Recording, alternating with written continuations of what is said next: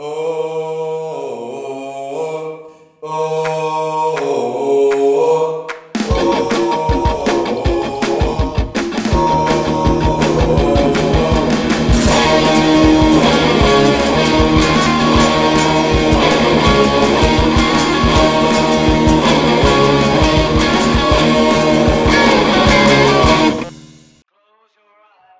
están amigas y amigos? Bienvenidos a un nuevo capítulo de Recital Podcast después de un, un largo tiempo de ausencia, sí, pero... Sí, qué rico, vol- qué rico volver. Sí, pues Qué bueno. rico volver, se estamos con las pilas recargadas para hablar sobre un tremendo álbum histórico, pues bueno. Así que, bueno, primero agradecer nuevamente a, a todas las personas que nos escuchan. Eh, A los que, se han ido sumando también, Eso. a los que se han ido sumando varias personas en este mes que estuvimos parados y mucho cariño que se ha recibido Eso, de la nada. feedback también que nos sirve. Sí, se agradece un montón, gracias gente, gracias gente. Nosotros lo pasamos muy bien haciendo esto y si nos tienen cariño mejor todavía. Sí, pues, y si les gusta la raja, pues bueno. Así lo pasamos bien todos junto a Recital. Y si no también, weón. No, si salen tallas de repente, algún datito, percepciones. ya, Así vamos a lo que nos convoca, eso. señor. nos juntamos hoy para hablar sobre Rubber Soul, que es el sexto álbum de estudio de la banda británica The Beatles, o como le dice mi abuela, los Beatles. Eh, Qué juego, los borbotones. Sí, pues, bueno. Este álbum. Rubber Soul fue grabado entre octubre y noviembre de 1965 y publicado en diciembre del mismo año. Eh, bueno, al igual que toda la discografía de los Beatles, cuenta con la formación original de la banda, que tiene a Paul McCartney en el bajo, John Lennon en la guitarra rítmica, bueno, entre otros instrumentos, ahí se van turnando. Eh, está George Harrison en la guitarra principal y Ringo Starr en la batería. Y bueno, la voz protagónica se la van turnando los cuatro Beatles a lo largo de todo el álbum, pero siempre con Lennon y McCartney como vocalistas principales. po. Eh, este álbum fue distribuido por el sello Parlophone y fue producido por George Martin, que frecuentemente es conocido como el quinto Beatle porque él participó en toda la discografía de la banda, en los 13 álbumes de estudio que tienen. Y en... Como productor y. Claro. Como productor y también participando de repente con algunas intervenciones. Con Eso, de hecho en Rubber Soul puntualmente juega un papel bien importante en algunas canciones que ya vamos a desglosar más adelante. Así que te doy el pase, Toño, diciendo que eh, bueno, este disco fue puesto en el 2003 por la prestigiosa revista Rolling Stone en el quinto lugar del ranking de los 500 mejores álbumes de todos los tiempos, así que se trata de una obra que claramente, según un montón de críticos y expertos, eh, marcó y cambió no, no solo la trayectoria de los Beatles y como su forma de hacer música, sino que al final a nuestro querido género del rock. Sí. Eh, a ver, eh, yo creo que agregar a, a lo que tú decís, eh, esa percepción no la dan solo los críticos y los expertos, o sea, lo da eh, toda una generación e incluso generaciones que ni siquiera fueron contemporáneas a, a la época del Rubber Soul. Muchos lo consideran como el mejor disco de los Beatles, otros no. Pero sin duda que siempre está en esa discusión, siempre te va a salir este disco en esa discusión. ¿Tú qué opinas ahí? ¿Qué opinas ahí en esa discusión? ¿El mejor o no? Pucha, Difícil. no. ¿No? No, para mí sí. Para mí sí. Para mí no lo es. Para mí sí. no lo es. No, pero para mí es, sí, es difícil. Es muy difícil elegir uno. Eh, pero yo creo que me inclino más por otro. Ya, está bien. Pero eso no le quita ningún valor al disco, al contrario. O sea, yo creo que la gran gracia que tiene este disco es que te marca un antes y un después en la banda. Eh, genera un quiebre eh, en la forma de hacer las cosas, ya sea la música, eh, hasta la vestimenta, eh, la parafernalia, todo lo que rodeaba la banda. O sea, los Beatles cambian con este disco. Y, una generación, y por ende una generación, ¿cachai? Sí. Así de significante estamos hablando. Eh, musicalmente hablando, lo interesante es cómo los Beatles empiezan a probar eh, y a demostrar que el folk sí puede convivir con el rock. Empiezan a aparecer nuevos instrumentos para la época, que utilizarlos eh, digitalmente era una cosa, pero expresarlos musicalmente en, en un recital en vivo era otra, que es un tema que podemos hablar más, más adelante. Y es un disco que al final no es añejo, como que tiene muchas canciones que son frescas y que podrían perfectamente salir el día de hoy en alguna banda. ¿Cacha lo que te estoy diciendo, weón? Eh, a mí, a mí me pasa eh, esa, esa, me da esa sensación. Y ya para ir dándote el pase, me pasa que es un disco que por primera vez, viendo en perspectiva y la cronología de sus álbumes, no está descompensado. O sea, en este disco a mí me da la sensación de que nada sobra, siendo que hay otras canciones que destacan más que, que otras. nada sobra, hay un cuerpo, ¿cachai? Y bueno, como dato anexo, aprovecho de agregarte que. Que bueno, también aquí hay unas influencias bastante importantes de Bob Dylan en la época y de Elvis Presley. No sé si lo ubicas. Sí, me suena un poquito. bueno, eh, de, los, de los Beatles, los integrantes me refiero, eh, este es el disco favorito de George. Porque básicamente este disco demuestra un mundo de incógnita. Eh, se empiezan a probar cosas nuevas y también va muy relacionado con con cómo ellos empiezan a experimentar cosas con las drogas, vivencias personales, eh, se empiezan a hacer música que antes no hacían, ya sea porque no se los permitía su expertise y tampoco eh, su sello discográfico.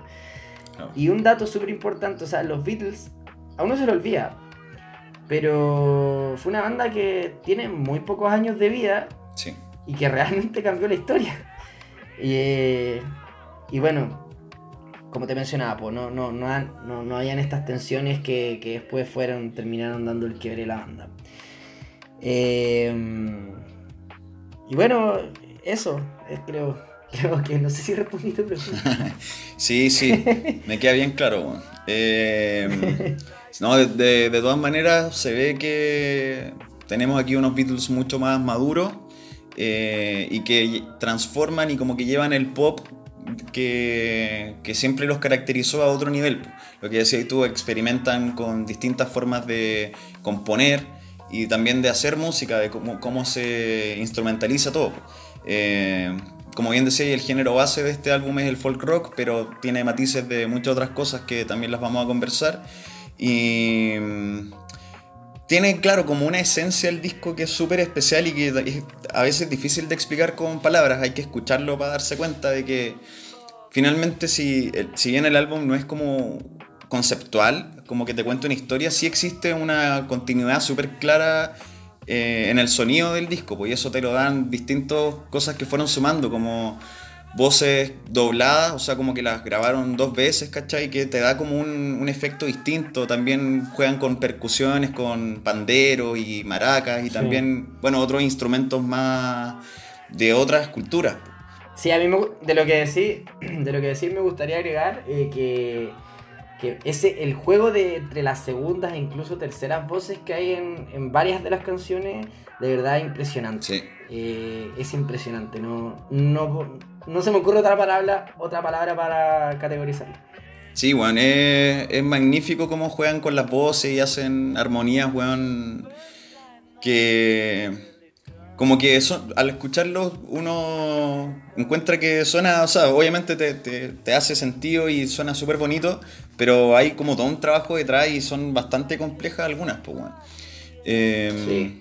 Y oye, y, espérate, que iba a decir algo, que... Sí, dale, dale. Eh, los Beatles siempre fueron una banda de rock, siempre hicieron rock, pero como siendo muy general y para hablar como de, lo que significa el Rubber Soul, marca un antes y un después en el sentido de que los álbumes anteriores a este disco, siempre el hilo conductor como que fue el pop, ¿cachai? Pero para mí desde este álbum en adelante el rock toma mucha más presencia eh, y es como una obra bisagra y que coincidentemente está justo a la mitad de la discografía de los Beatles.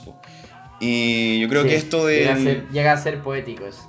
Sí, pues, bueno. Es una coincidencia súper extraña, pero que yo siento eso, ¿cachai? Como que el rock toma mucho más, mucha más potencia y yo creo que eso va directamente de la mano como con la parada de la banda, ¿cachai? Antes de que saliera este disco, yo siento que los Beatles hacían su música como siempre pensando en, la gente, ¿cachai? En algo que, suene, en los fans, en, incluso preocupados un poco como de garantizar el, éxito comercial. Sí, pues.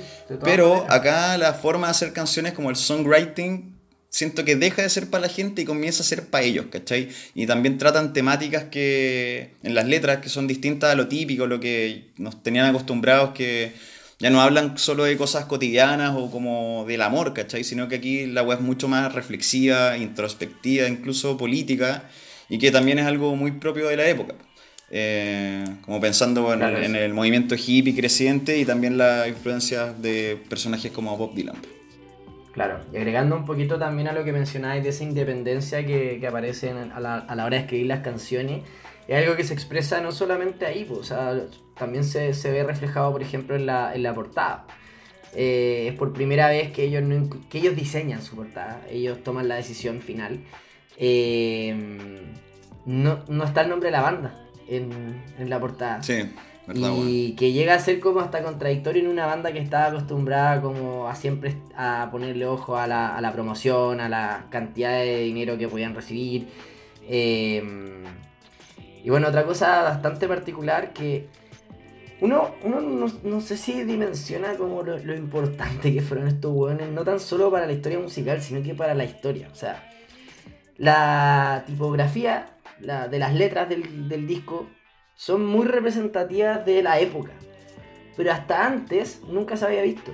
¿Cachai? Como eh, eh, ellos también marcaban tendencias en todo. O sea, hasta, hasta la fuente, como una locura. Y bueno, esta misma fuente como que representa más como que se viene los hippies, se viene la psicodelia, se viene como el rock acid más adelante. Eh, fue vista por primera vez por millones de personas en este álbum de los Beatles. O sea, estos buenos eran influyentes hasta en lo estético. ¿Cachai la, la historia detrás de la portada? Eh, la de. ¿La del fotógrafo? Sí, po. Sí, po. No, dale, suelta. suelta. Sí, po, contemos. Bueno, para contextualizar un poco, eh, la portada son los cuatro Beatles eh, parados. Eh, vamos a poner la foto original como, del, como la foto del capítulo. Están parados de izquierda a derecha hasta Harrison, después Lennon, Ringo Starr y McCartney. Y bueno, a ver, por ejemplo, Harrison dijo, aquí tengo la cuña, que me gustó la forma en que nuestras caras se ven más largas en la carátula del álbum. Perdimos esa etiqueta de pequeños inocentes, esa ingenuidad, y Rubber Soul fue el primero donde fuimos marihuaneros hechos y derechos. Eso dijo Harrison. Mira, también McCartney hablando sobre la carátula, dijo que es otro ejemplo de nuestra diversificación, y aquí cuenta la historia. Eh, esto de la foto estirada. Eh, dice, es, ese de hecho fue uno, uno de esas excitantes cosas pequeñas y aleatorias que pasan. El fotógrafo Robert Freeman nos tomó una sesión de fotos en la casa de John. Teníamos puestos nuestros polos con cuello y estábamos haciendo fotos como tipo carnet. O sea, bueno, la pude traducir, o sea, la traduje así, de los cuatro de los Beatles posando.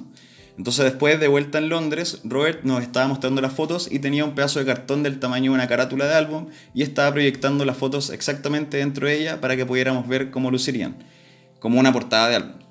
Eh, justo habíamos escogido la foto y el cartón en el que se estaba proyectando la foto se dobló para atrás un poco, lo que hizo que la foto se elongara.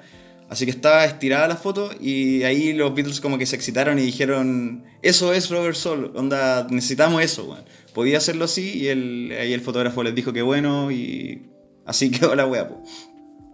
¿El nombre del fotógrafo? Eh, Robert Freeman. Ya, vamos a hablar de él más adelante. Oye, eh, bueno, y también está como que marca la tendencia en esta, las bandas Flower Power que, que vienen después. Oye, tomando un poquito del tema de la marihuana, que de verdad eh, influyó mucho en, este disco dicho por ellos. Eh, como que también aquí podéis ver que el Rubber Soul demuestra que pasa de como comillas y que no se malinterprete los Beatles de pasar a ser como una boy band por así decirlo como un como una banda juvenil a convertirse en una banda adulta y esto no lo digo precisamente por el hecho de fumar marihuana sino que por porque se empieza a notar cierta profundidad y, madurez en las letras en la música eh, eh, en todo finalmente se acaba como el, el I love you, el I, love you baby, ¿cachai? Que, que, nos venían teniendo acostumbrados. Y también porque se nota que se atrevieron a, a experimentar. Eh, no solo en la composición eh, lírica de las canciones, sino que también musical y, y como mencionábamos antes, probar con, con puta, bueno, clavicordios, eh, citares, que lo vamos a hablar más adelante probablemente.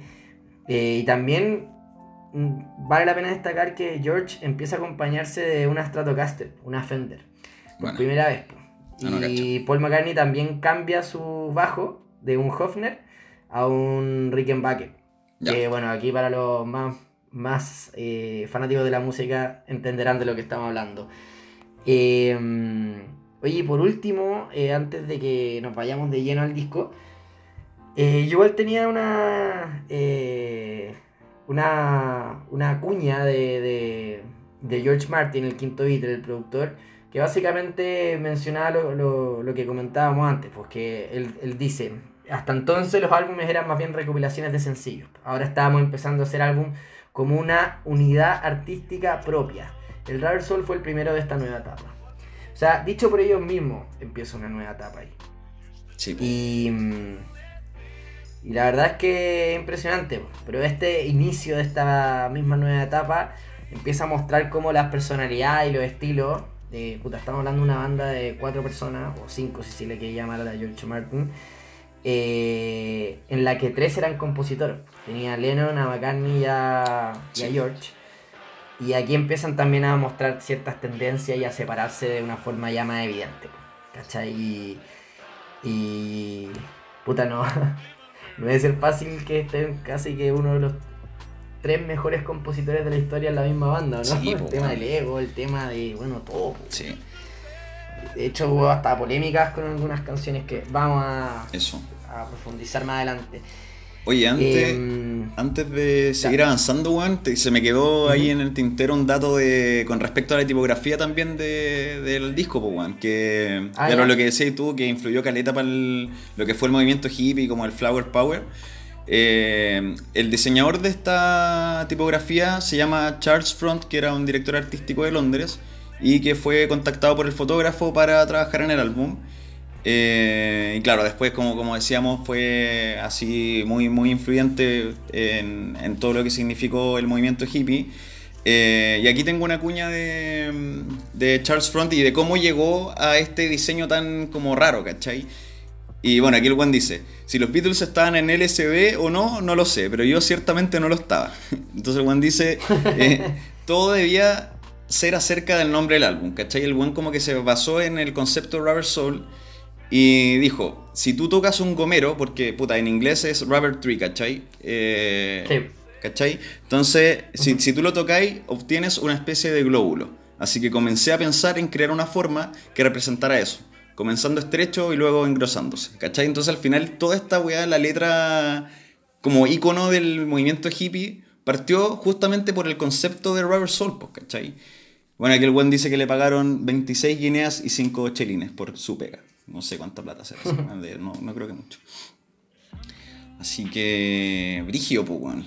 Cuático como la tipografía de un álbum terminó marcando como un sello eh, súper sí, clásico del Bueno, y ese el nombre también, si mal no recuerdo, aquí corrígeme, eh, que esto no, no, tengo el apunte, pero me acuerdo que tiene ciertas influencias con, o u homenaje, por así decirlo, con música africana como el concepto de rubber y de soul. Eh, puta, el título del álbum lo, lo, inventó McCartney, que él escuchó a un cantante de soul negro refiriéndose a Mick Jagger eh, como un hombre con una plastic soul.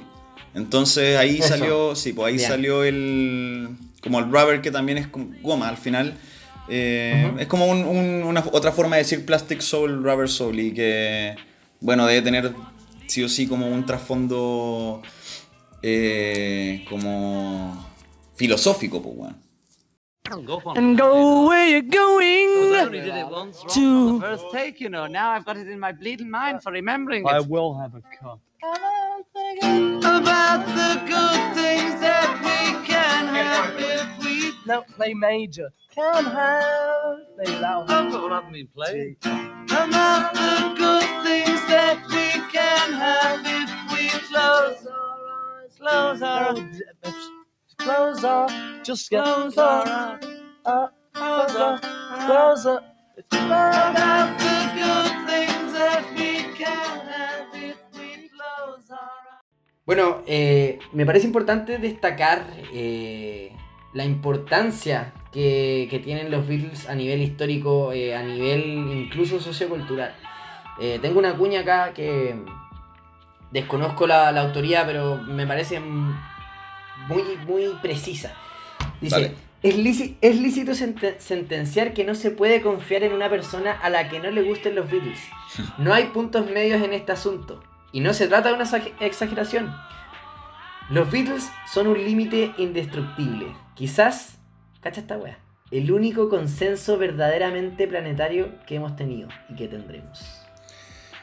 Eh, es súper categórica la cuña, weón, pero me hace caleta sentido, weón. Yo creo que los weones lograron tantas cosas así, weón, hacer música tan hermosa que en verdad es muy peludo que no te gusten, weón. Quizás no lo escucháis, puede que haya canciones que no te gusten, pero, weón, nadie puede negar que los weones son terrible buenos, weón. Sí, pues bueno. Y lo más impresionante, insisto, es una banda que tuvo 10 años de actividad. Sí, weón. Eh, bueno, y sobre lo que tú decís, bueno, de hecho hay como, eh, ¿cacháis más falda? Sí, po, obvio. Hay como ciertas como tiras cómicas que dicen como, no sé, voy a estar escuchando una canción así en la radio, de hecho, canciones de este disco, Ah, bueno. y, y no sé, pues su, le pregunta así su hermano, su amigo, no sé quién será, eh, ¿por qué te gusta tanto como esto si no lo entendí? Como que ella le dice así como, como me estáis weando, es imposible que a, que a alguien no le guste Ya. esto. ¿Cachai? Como, como, bueno, Sí, de verdad increíble. Y bueno, y a, a lo, a lo que quería llegar, pues demostrar que el, el hecho de que los Beatles, eh, querámoslo o no, siempre van a ser parte de nuestras vidas, eh, y ahí me incluyo, nosotros estamos bastantes décadas después a la generación contemporánea, y, por- y seguimos hablando de ello. De hecho, tengo una anécdota que no sé si tú te acordáis. Cuando fuimos a. Bueno, no- con el Tomás eh, viajamos a Machu Picchu hace unos años juntos. Y en uno de los tantos viajes, que, bueno, el más importante, porque es desde Cusco a Machu Picchu, que nos fuimos en una van. Bueno, una van del terror, casi nos Oh. morimos, pero bueno, eso daba. Sí. Ya contaremos bien esa weá en algún momento, weón. Bueno, bueno, cuento corto, la weá es que había que pasar por varias montañas, no sé qué, estaba nevando en una de las montañas, bueno, había taco porque estaba toda la nieve parada así, verdad. Bueno, la gente se bajaba. Esa weá fue mi Vietnam, weón. Nieve, weón, sacaba la gente, se tenía, nos teníamos que viaja- bajar nosotros de la van a sacar nieve porque si no la weá no, no iba a poder salir ahí, no iba, iba a tener que pasar la noche atrapado en esa van de mierda.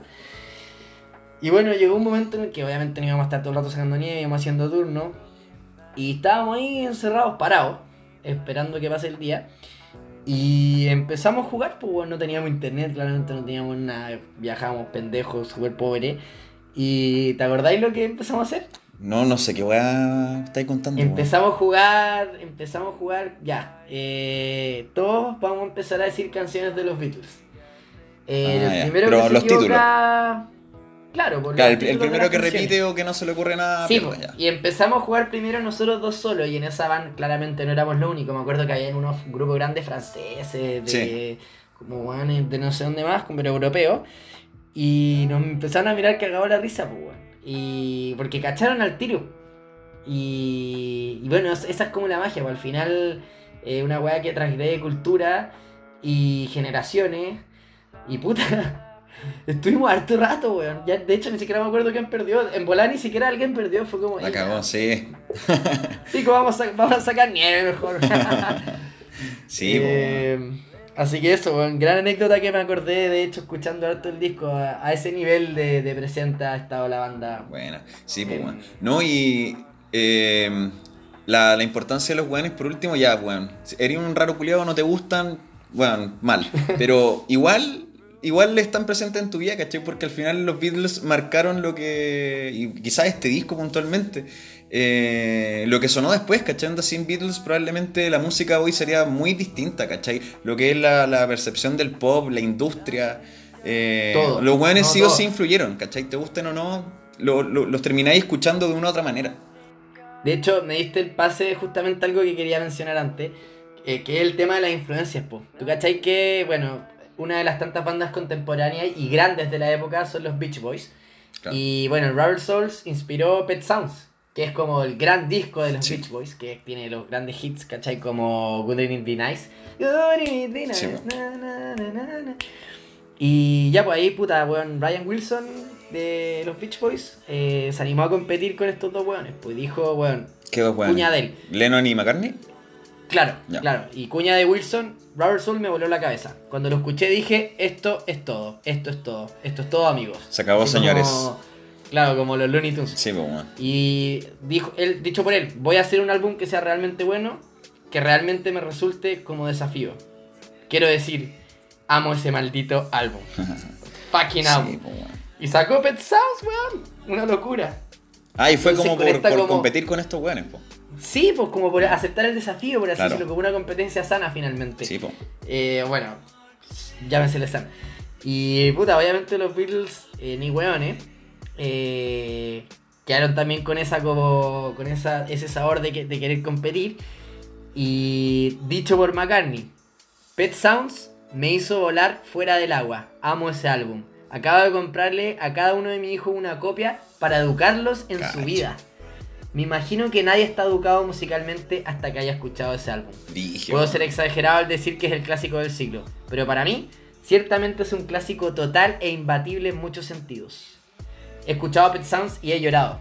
Se dice escuchar tanto a John que sería difícil para él escapar de la influencia. ¿De qué influencia estamos hablando? Sgt. Pepper. Ya. Cuático, weón. Sgt. Pe- bueno, Rubber Soul inspiró Pet Sounds. Pet Sounds. Pet Sounds inspiró Sgt. Pepper. No, y así después puede armar una especie de árbol genealógico Sí, que llega hasta el día de hoy, weón. Claro, weón. ¿Cachai? Eh, interminable. Y no, la cagó, la cagó. Eh, ah, bueno, y paréntesis, les recomiendo mucho escuchar Pet Sounds de los Beach Boys. Creo que esa- ahí se puede notar en ese disco un poquito más como la época. Quizás tiene canciones que sí se notan que son más viejas, pero que son hits eh, que nunca van a dejar de sonar, creo yo. Deberíamos hablarlo en un capítulo especial, pues, de Pet Sounds. Sí, podría ser, sí, podría sí, ser. Sí, se lo merecen, ya. Así que. Pero lo que nos convoca, Eso, señores. démosle con Rubber Soul, vamos a comenzar a desmenuzar sus tracks y partimos con el primer tema que se llama Drive My Car. Cabe destacar antes una cosita, Dale. que son 14, son 14 temas, pero el disco dura media hora. Sí, Eh, increíble, ¿o no? sí son canciones bien cortitas, sí, no, ahora no, pues. No, Sí, pero sí. se, O se sea, al menos en el rock, harto- al menos en el rock, al menos en el rock. En Claro. el pop sí podía encontrar así. Sí, po. No, pero se estilaba harto, sí, pues que no, no, no pasaban los tres minutos las canciones, pues. Sí, po. Así que. Lo cual es bien agradable. Sí, no, la raja. Vamos. Eh, Drive ya, My po. Car. Entonces, ¿Qué Drive My parece? Car. eh, gran tema, weón. ¿Sabéis que siento que igual, eh, como hablábamos antes, este disco es- se caracteriza por el folk rock como género principal, pero esta canción puntualmente como que carece de, de eso, weón. Es más como RB, eh, pero incluso siento que mu- muestra como los primeros atisbos del, del hard rock, weón. Con el riff que tiene, eh, con la batería y como esa agresividad al cantar. eh, bueno, McCartney es como la voz principal y canta así como la voz alta y agresivo. Lennon lo apaña con una voz grave. Así que eso, weón. Muy buen tema. Súper como la melodía terrible atrapante, weón. Como que la termináis cantando, te la aprendí al tiro y es como... Eso, un gusano mental, weón. Es imposible de, olvidarse la melodía de Drive My Car, el coro. Sí, es demasiado pegote, impresionante. Bueno, sumándome a lo que tú decís, eh, creo que también hay un gran trabajo de voces. Me da la sensación de que hay como una especie de, de influencias del soul, ¿cachai? Como esas tendencias como más afro y pegotes, que de hecho lo habíamos mencionado antes. También como, como lo, lo dije hace un rato, eh, me parece que es una canción que es muy actual musicalmente hablando, que perfectamente podría salir el día de hoy, no así todas las del disco. Sí. Y bueno, también otra cosa que eh, no sé si cacháis que había cierta intención de que este disco tuviera como una especie, de- que fuera un disco como de comedia, por así decirlo, no sé si cacháis esa weá. No, no.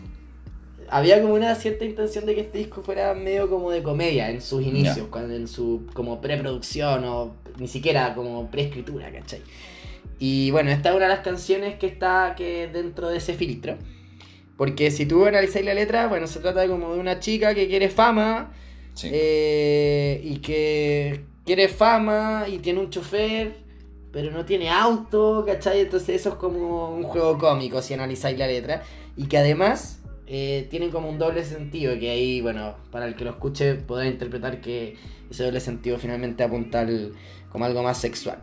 Sí. Eh, agregando lo que tú decías, musicalmente a mí yo destacaría lo- los arreglos de- del piano. sí.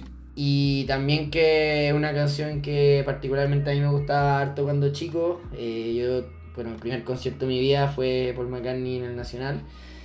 Y cuando escuché esta canción me acuerdo hasta el día de hoy. De verdad Bueno. fue como un momento especial. ¡Salud Bueno. mierda! Sí, sobre ¡Salud con los. Beatles, la- la- los Beatles. La... Sobre el piano, sí, pues bueno, es como bien, bien icónico ese piano del coro y bueno, no pude dar con el dato si ese piano lo toca McCartney o George Martin, weón. Como que hay harta discrepancia ahí sobre ese, Mm. ese instrumento puntual, weón. Es Eh, difícil, es difícil cachar porque, weón, en el disco Lennon, McCartney y Martin tocan tocan el piano, po, Sí, po, weón. ¿cachai? De hecho, weón, en You Won't See Me, el road manager toca el órgano. O sea, Sí, como ya, De hecho, hasta-. Están todos los weones. No, las hasta. Ringo Starr toca un teclado en una canción, weón. Todos los weones. Mm. Más prostituido el instrumento, weón. Sí, Sí, po, weón. Oye, eh, ¿algo más te iba a decir sobre Drive My Car? Ah, bueno, fue compuesta y escrita en un principio por McCartney, pero Lennon encontró que la letra original era pésima. De hecho, después el, el propio McCartney dijo, sí, lo admitió, en verdad era muy mala la letra. Así que... Bueno, ahí algo hay con el tema de la comedia también, por lo que te mencionaba. Sí, pues bueno. Así que al final como que la música es de McCartney y la letra es de Lennon. Y de hecho a Lennon se le atribuye el, el título de la canción que es Drive My Car y que de hecho es como un eufemismo antiguo como y como perteneciente al blues sobre el sexo, que era lo que hablábamos. Sí, pues lo, lo que estábamos hablando. Drive My Car es pasa- como una wea sexual. Claro. Eh, niños, no lo busquen en Google. Oye, y bueno, también para cerrar es una canción como bien de rock como británico. Sí, pues bueno. Como deja un poquito más ese pop, que igual está, pero es más como empieza a hablar de eso. Sí. Oye, eh, pasamos a, al second Dale. track. Second track, Norwegian Wood. This bird has flown. Ahí entre paréntesis, como Ujú. un nombre alternativo. Bueno, Eh, aquí Dale. ¿puedo, puedo, puedo partir yo. Sí, dale, dale, adelante. Historia, Es vai. tengo una historia, Vaya con todo, vaya con todo. Bueno, ¿te acordáis que hace un rato te pedí el nombre del fotógrafo? Sí, pues weón. El ¿Me lo recuerda, Freeman. señor director? Robert Freeman. Robert Freeman. Hay Morgan un rumor Freeman. con esta canción, po. Hay un rumor con esta canción, ¿la cachai o no? ¿Cachai la weá? O sea, tengo algunos antecedentes de. No, pero de él no- a él no lo tengo metido acá. Así que dale. Ya, pues, bueno, la weá es que esta canción la escribe eh, John principalmente, también hay una Sí, sí, participación es de de. Sí. Pero la letra, bueno, bueno, como que efectivamente es bien explícita en que trata de una infidelidad. ¿Ya? Sí, po. Y lo- el rumor, los rumores dicen que era una infidelidad de, de John Lennon, precisamente con la esposa del fotógrafo de la Ah. banda, el mismísimo Robert Freeman. Eh, y bueno, también ahí hay como ciertas cuñas y como varias historias de que, bueno, Lennon escribe esta canción así como en público, donde estaban todos como en un living en- de un hotel conversando, no sé qué, incluía a la señora de Lennon, y él empieza a cantarla y todo, y todos se empiezan a poner como verde, súper incómodo, porque todos cachaban, pues, weón. Ya. Todos cachaban que, que se estaba comiendo a la señora el weón y, y, y estaba, sus, estaba la esposa de John Lennon, en- o sea, perdón, la pareja de John Lennon en ese momento y como que la letra era súper explícita y, y, y bueno, eso, pues bueno. Y ya como pasando más antes a, a- a lo musical, me gustaría agregar que, bueno, el Norwegian Good habla de como la, la, ma- la madera barata que era de, Sí. de, la, de las casas de los obreros. Y por esta misma como eh, explicitez, por así decirlo, de la, de la canción, que al final dice como que se quemó la casa, quedó la duda. Quedó la duda si este weón quemó la casa o no, pues. No, no creo, weón. Onda que Lennon quemó la casa. Claro, es que era porque el weón lo había encerrado en el baño, ¿cachai?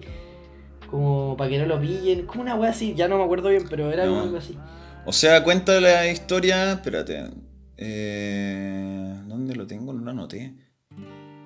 No, filo. Bueno, pero eso, eso sí, pues como un weón que está en la casa de la mina y que tenía el, el suelo era de, de madera noruega. eh, y como que la mina le dice que no. Le dice que se siente y no hay ni un lugar para sentarse. Y al final la mina se va, para se va a trabajar y el weón se queda solo. Y sí, pues como que dice que quemó la wea. Eh, Ya. ya, pero Bueno, hablemos de la a música. lo weón. musical, una canción muy linda, como fuera la letra y todo, como la guitarra, es preciosa. Sí, po. o sea, yo creo que lo, lo más destacable y que llama la atención al tiro cuando uno la escucha es este instrumento tan raro que suena, que es el Sí. Eh, y esta es considerada como la primera canción popular, así y sobre todo en Occidente, que, que incluye este instrumento. Este es originario de la India y de Pakistán, el instrumento, y George Harrison aprendió a tocarlo solo. eh, y bueno, hay algunas personas detrás de esto. Está David Crosby, que era el guitarrista de The Birds, que también son, no lo habíamos mencionado, pero son súper influyentes Sí. en los Beatles y en Sí. este disco también. Él, David Crosby, introdujo a Harrison a este instrumento y después Harrison estudió como mucho más en profundidad el, el sitar junto al músico indio Ravi Shankar, que es como también súper influyente en, en la época y que también no solamente le, le enseñó sobre este instrumento, sino que lo ayudó como a explorar en la música oriental, en la religión y en la cultura, que para Harrison fue como súper... Claro. eh, Yo tengo entendido, tengo entendido que Harrison conoce este instrumento cuando están grabando el, la- la- el rodaje de la película Help y que le, le llamó la atención porque en la escena hay unos músicos indios que tocan una versión de A Hard Day Night Ah, ya. con un arreglo, ¿cachai? Que, que era con este citar. Bueno, Oye, tengo una cita yo de, de, puta, de cuando se grabó el disco, que decían que el citar provocaba problemas en el estudio, los indicadores de la mesa se ponían rojos, sin dejar demasiada sonoridad atrás. O sea, bueno, como para George ya fue como, cier- tuvo cierta complejidad, complejidad como sacarle el, eh, sacarle trote al instrumento, por Claro. así decirlo, y después como al... Al, Al meterlo al estudio, sí, pues. Claro, digitalizarlo fue otro tema más, pues, Claro. ¿cachai? Eh, y eso, pues bueno, agregando el tema de las influencias que tú mencionabas, y bueno, como este tema de la canción acústica y el pandero también reflejan las evidentes influencias con Bob Dylan. Sí, pues bueno. O sea, esta canción es sí o sí folk rock, pero también se dice, y bueno, Sí. a mí también me hace Es sentido. la, y- es la primera canción del disco que tenemos folk, porque Drive Claro, sí, pues, bueno. en el caso. Sí, pues, pero eso, aparte de folk rock, yo siento que como el riff y el puta, la, la incorporación de este, son- este instrumento con un sonido tan raro, eh, es como un precedente para lo que sería después el rock psicodélico, weón. Bueno, y no solo el, el, Sí, el citar, sino que también Claro, como la, la forma en que suenan las voces en el coro, weón, como la, la armonía que se genera, tienen un- como un efecto raro ahí, weón, que es como medio psicodélica la weá, claro, canción. como también el- ese como rock acid que mencionamos que viene de más adelante. Sí, pues, weón. Eh, esta canción, aparte de- del citar, tiene una guitarra de 12 cuerdas, weón. Y esta canción la grabaron el primer día de, de las grabaciones del Rubber Soul. Y la primera toma que hicieron después fue incorporada eh, tiempo después, como 12 años después, en el disco Anthology 2. Eh, y caché que ahí el sonido es súper similar. Eh, pero la diferencia es que la canción que entró al disco, o sea, la Norwegian Wood que conocemos, es- está en Mi, el, el tono, Mi mayor, y la que grabaron originalmente era en Re, ¿cachai? Un tono más grave. No sé, ahí. O sea, igual suena súper bien, Juan, pero. No sé cuál habrá sido la, la- la decisión detrás de eso, Juan. Eh, y puta, esta canción, eh, como no sé si tenía algún dato más, weón, pero va a ir cerrando. No, no, Eh, no, no. esta canción despertó el interés de Brian Jones, que era el guitarrista de los Rolling Stones, eh, su- en, en este instrumento particular, pues en el citar, pues, bueno. Entonces, un año después, esta- este disco es del 65, y en el disco Aftermath del 66 de los Rolling Stones, lo incluyó en Painted Black, pues, bueno, que es pedazo de tema y que el riff No tenía es con, weón. sí, pues, bueno, con el no citar, pues. idea la weón. Sí, pues. Bueno, y aquí tenemos nuevamente otra eh, tendencia que marcan los Beatles. ¿Cachai? Un instrumento hindú. Sí, pues. Eh, pasamos a You Won't See Me. Eso, tercera canción, You Won't See Me. Bueno, a ver, se dice que eh, McCartney canta esta canción eh, y también, claro, aquí está Mal Evans, el que hablamos, que era el asistente como de, de ruta de, de los Beatles en Claro, el órgano Hammond. manager. Sí. Sí, po. Sí, Sí, bueno. Oye, yo encuentro que. mm, Puta, a mí me gusta mucho esta canción. Este mazo, me encanta, sí. Me gusta mucho, de verdad me encanta. Es más pop, eso sí. Es más pop. eh, nuevamente se empieza a. No, no se empieza, ya es, clara eh, la, la, tendencia e influencia de Bob Dylan. Porque hay una letra más compleja y a la vez un poquito quizás más pesimista emocionalmente hablando. Eh, no sé si cachaste que el. Que como que el. te- bueno, el tempo es más lento y como que eso mismo le da, le da como cierto poder a la canción. A mí me da la sensación. Eh, a mí me encanta también el complemento que hay entre el bajo, la batería, el teclado, la voz, a todo. Sí, como que de verdad encuentro que una canción muy completa con mucho cuerpo. Pero lejos lo que más, más descato, des- de- destaco, perdón, eh, el tema de las voces, como el uh, la, la, la. Para mí esa weá Sí, pues bueno. es 100% los Beatles. Sí, Pero, bueno, 100% los Beatles. sí. Sí, esos coros son súper bonitos y bueno, no solo en esta canción, bueno, en, en todo el disco se, se deja ver eso. Sí. Eh, ¿Cachai el origen de la, de la letra, weón? Me pillaste, no. Bueno, se dice que esta canción la, la escribió McCartney eh, la noche después de que terminara una relación como súper larga, de unos 5 años, y que era bastante agitada o hasta tóxica quizá, eh, con una actriz que se llama Jane Asher. Entonces ahí You Won't See Me, ¿cachai? Es como un mensaje para ella y... Bueno, esta, esta- este quiebre amoroso eh, también influye en otras canciones que McCartney escribió para este disco, así que... eh, Sí, pues de hecho eso, eso me llamó la atención porque claro, yo tenía entendido que, que ese quiebre amoroso influía en otras canciones, por eso me llamó la atención, pero bueno, claramente. Sí, pues, bueno. Sí, así que. No, muy buen tema, See Me. El, el teclado, sobre todo, lo destaco harto y sí, por la, las armonías que decíais de las voces, weón. Sí, las voces son maravillosas. ¿Algo Oye, más? Nowhere Man? Eso, vamos Nowhere con Man. Nowhere Man. Eh, también, qué gran tema, weón. Puta, yo creo que hay que decirlo al tiro. Para mí, de este disco, todas las canciones son tremendas. Yo lo escucho caleta y de principio a fin, weón. O sea, una weá que me lo sé de memoria, la weá. Es muy bueno, bueno. Así que está de más decir como temazo, porque la weá va desde antes. Claro, es como una premisa para todo. Sí. Oye, yo en... Bueno, nuevamente se repite el tema de las voces, pues, de la, Sí. la, la, que también es como muy de la época, pues, nuevamente otra tendencia que marcan estos weones, impresionante. Eh, aquí se nota eh, también como la madurez que hay en Lennon con ese juego de palabras, ¿cachai? Como que hay un, hay un juego de palabras en la lírica que, bueno, notable. Eh, también se nota que hay una armonía elaborada, ¿cachai? Sí. Aquí destaca nuevamente la, la guitarra como en, en el intermedio de Harrison, a mí me encuentro buenísima.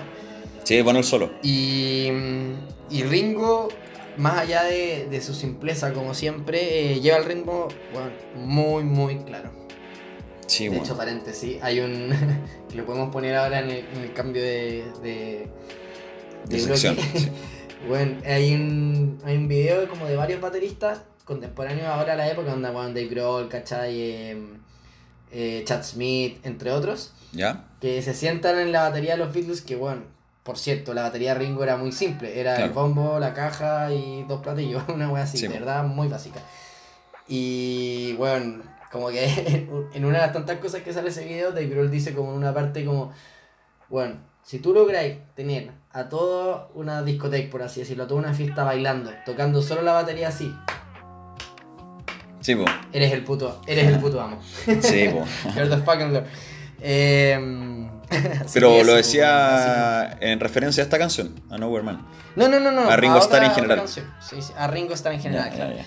Oye, bueno, y, y, y por último, eh, aquí también hay un, se nota que hay como cierta espe- espe- espiritualidad y como Sí. filosofía, ¿cachai?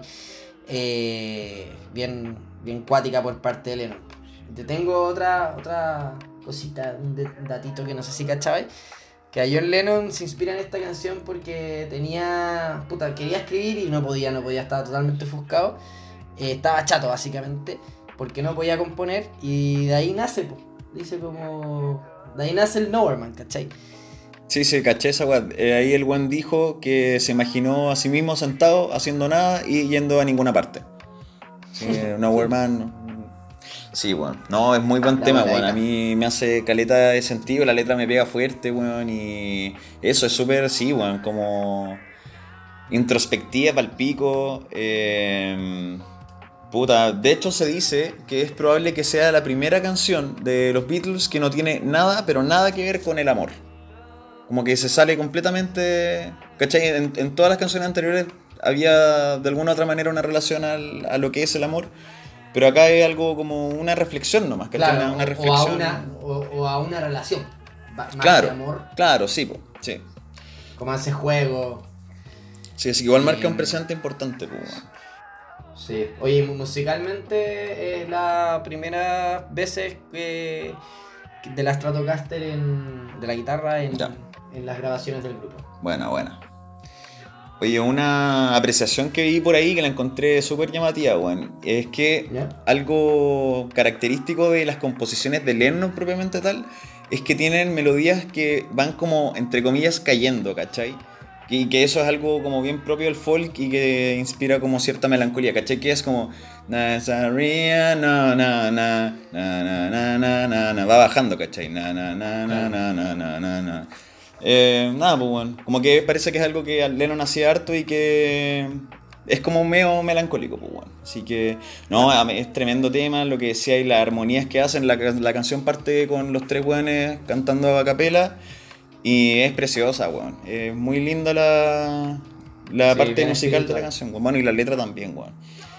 Eh, encontré ahí un dato freak. El 2003 Dale. se subastó por medio millón de dólares el manuscrito de Lennon cuando escribió la letra. Dale. Sí, harta plata, weón. ¿Y que- si lo compró un One X o.? No, ahí no, ca- no caché quién fue, weón. Pero... Sí, así que no, gran tema Nowhere Man, pues, weón. Define the best drummer in the world. Is it someone that's technically proficient, or is it someone that sits in the song with their own feel? Ringo was the king of feel. Seguimos avanzando en Recital Podcast con el Rubber Soul y nuestro quinto track es Think for Yourself, una canción escrita y cantada por George Harrison. ¿Qué te parece Think for Yourself, Toñito?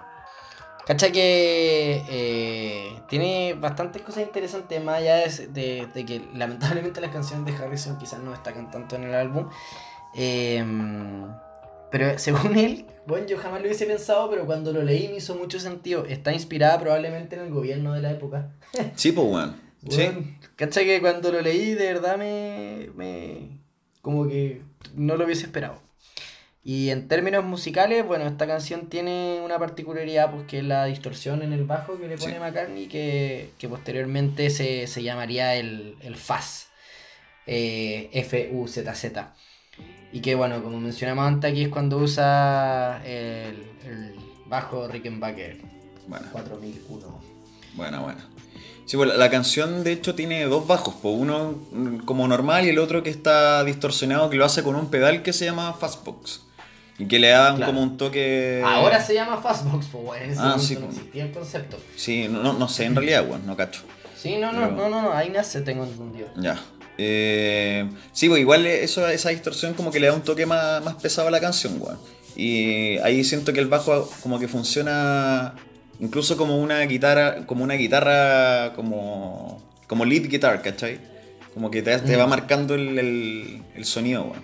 Es súper bueno el bajo, weón. Eh, Sí, pues lo, que decía de la weá política, eh, o sea, del gobierno, en la autobiografía de Harrison, que se llama I, Me, Mine, él dijo que la inspiración vino, bueno, como desde las personas con un pensamiento como estrecho, ¿cachai? Como que ven las weas con una pura mirada. Y que lo que nos hace sentido es que Think for Yourself, al final él dice que probablemente era un mensaje para el gobierno. Así que tiene una carga política importante y bueno, también según lo que leí en varias partes, habría estado fuertemente influenciada nuevamente por Bob Dylan, pues, bueno, que eso hace que la weá Mm. tenga aún más sentido. Que, que al final es una constante en el disco. Sí, pues. No, no sé qué opináis tú, pero yo no me alargaría mucho más en, en esta canción y pasaría a The World. Puta, espérate, tengo dos cositas más cortito. eh, Dale, dale. Que es esta canción junto a If I Needed Someone, que la vamos a hablar después, eh, termina marcando un antes y un después como en el rol de, de George Harrison en la banda, porque emerge como cantautor y empieza a hacerse un espacio entre Lennon y McCartney en los discos. po. Y lo otro que encontré eh, es que aquí Harrison experimenta haciendo como una ambigüedad de los tonos, ¿cachai? Entre acordes mayores y menores. eh, lo que hace que sea súper especial porque está constantemente transitando entre sol mayor y sol menor, weón. Hay un datito. Así que no, a mí me gusta harto este tema, weón. Eh, eso, think for yourself. Temón. Pasemos a la sexta. pues, word. weón. The word, la palabra. Say the word. Temazo. Eh, yo creo que esta canción es como, bueno, tú asumo que cacháis como toda la relación que hay con, con la marihuana en esta canción precisamente, pues. Puta, Tengo no entendido- no. Mira, yo creo que a todos se le puede dar muchas interpretaciones, weón. Yo creo que eso es lo bonito No, arte no, al pero es que weón. esto es, esto como más allá de interpretaciones como que, comillas, se sabe. Ah, sí, la sí, sí. Sí, pues como la primera canción dicho por ellos que escribieron volados, porque más allá de que fumaran y todo, no les gustaba trabajar porque era su trabajo bajo el efecto de las drogas. Pues y John y Paul Sí. literal se fueron en la bola. Eh, y por lo mismo, eh, por esa misma volada, yo siento que hay como una previa a la psicodelia, pues, weón, ¿cachai? Hay como cierto Sí. amague a, a toda la. Al, a como la movilización hippie que va a venir un par de años después de este disco. Em, ¿Qué más te iba a decir? Bueno, no sé si cachai que musicalmente la, la melodía juega solo en una nota, pues, weón, que es eh, re menor.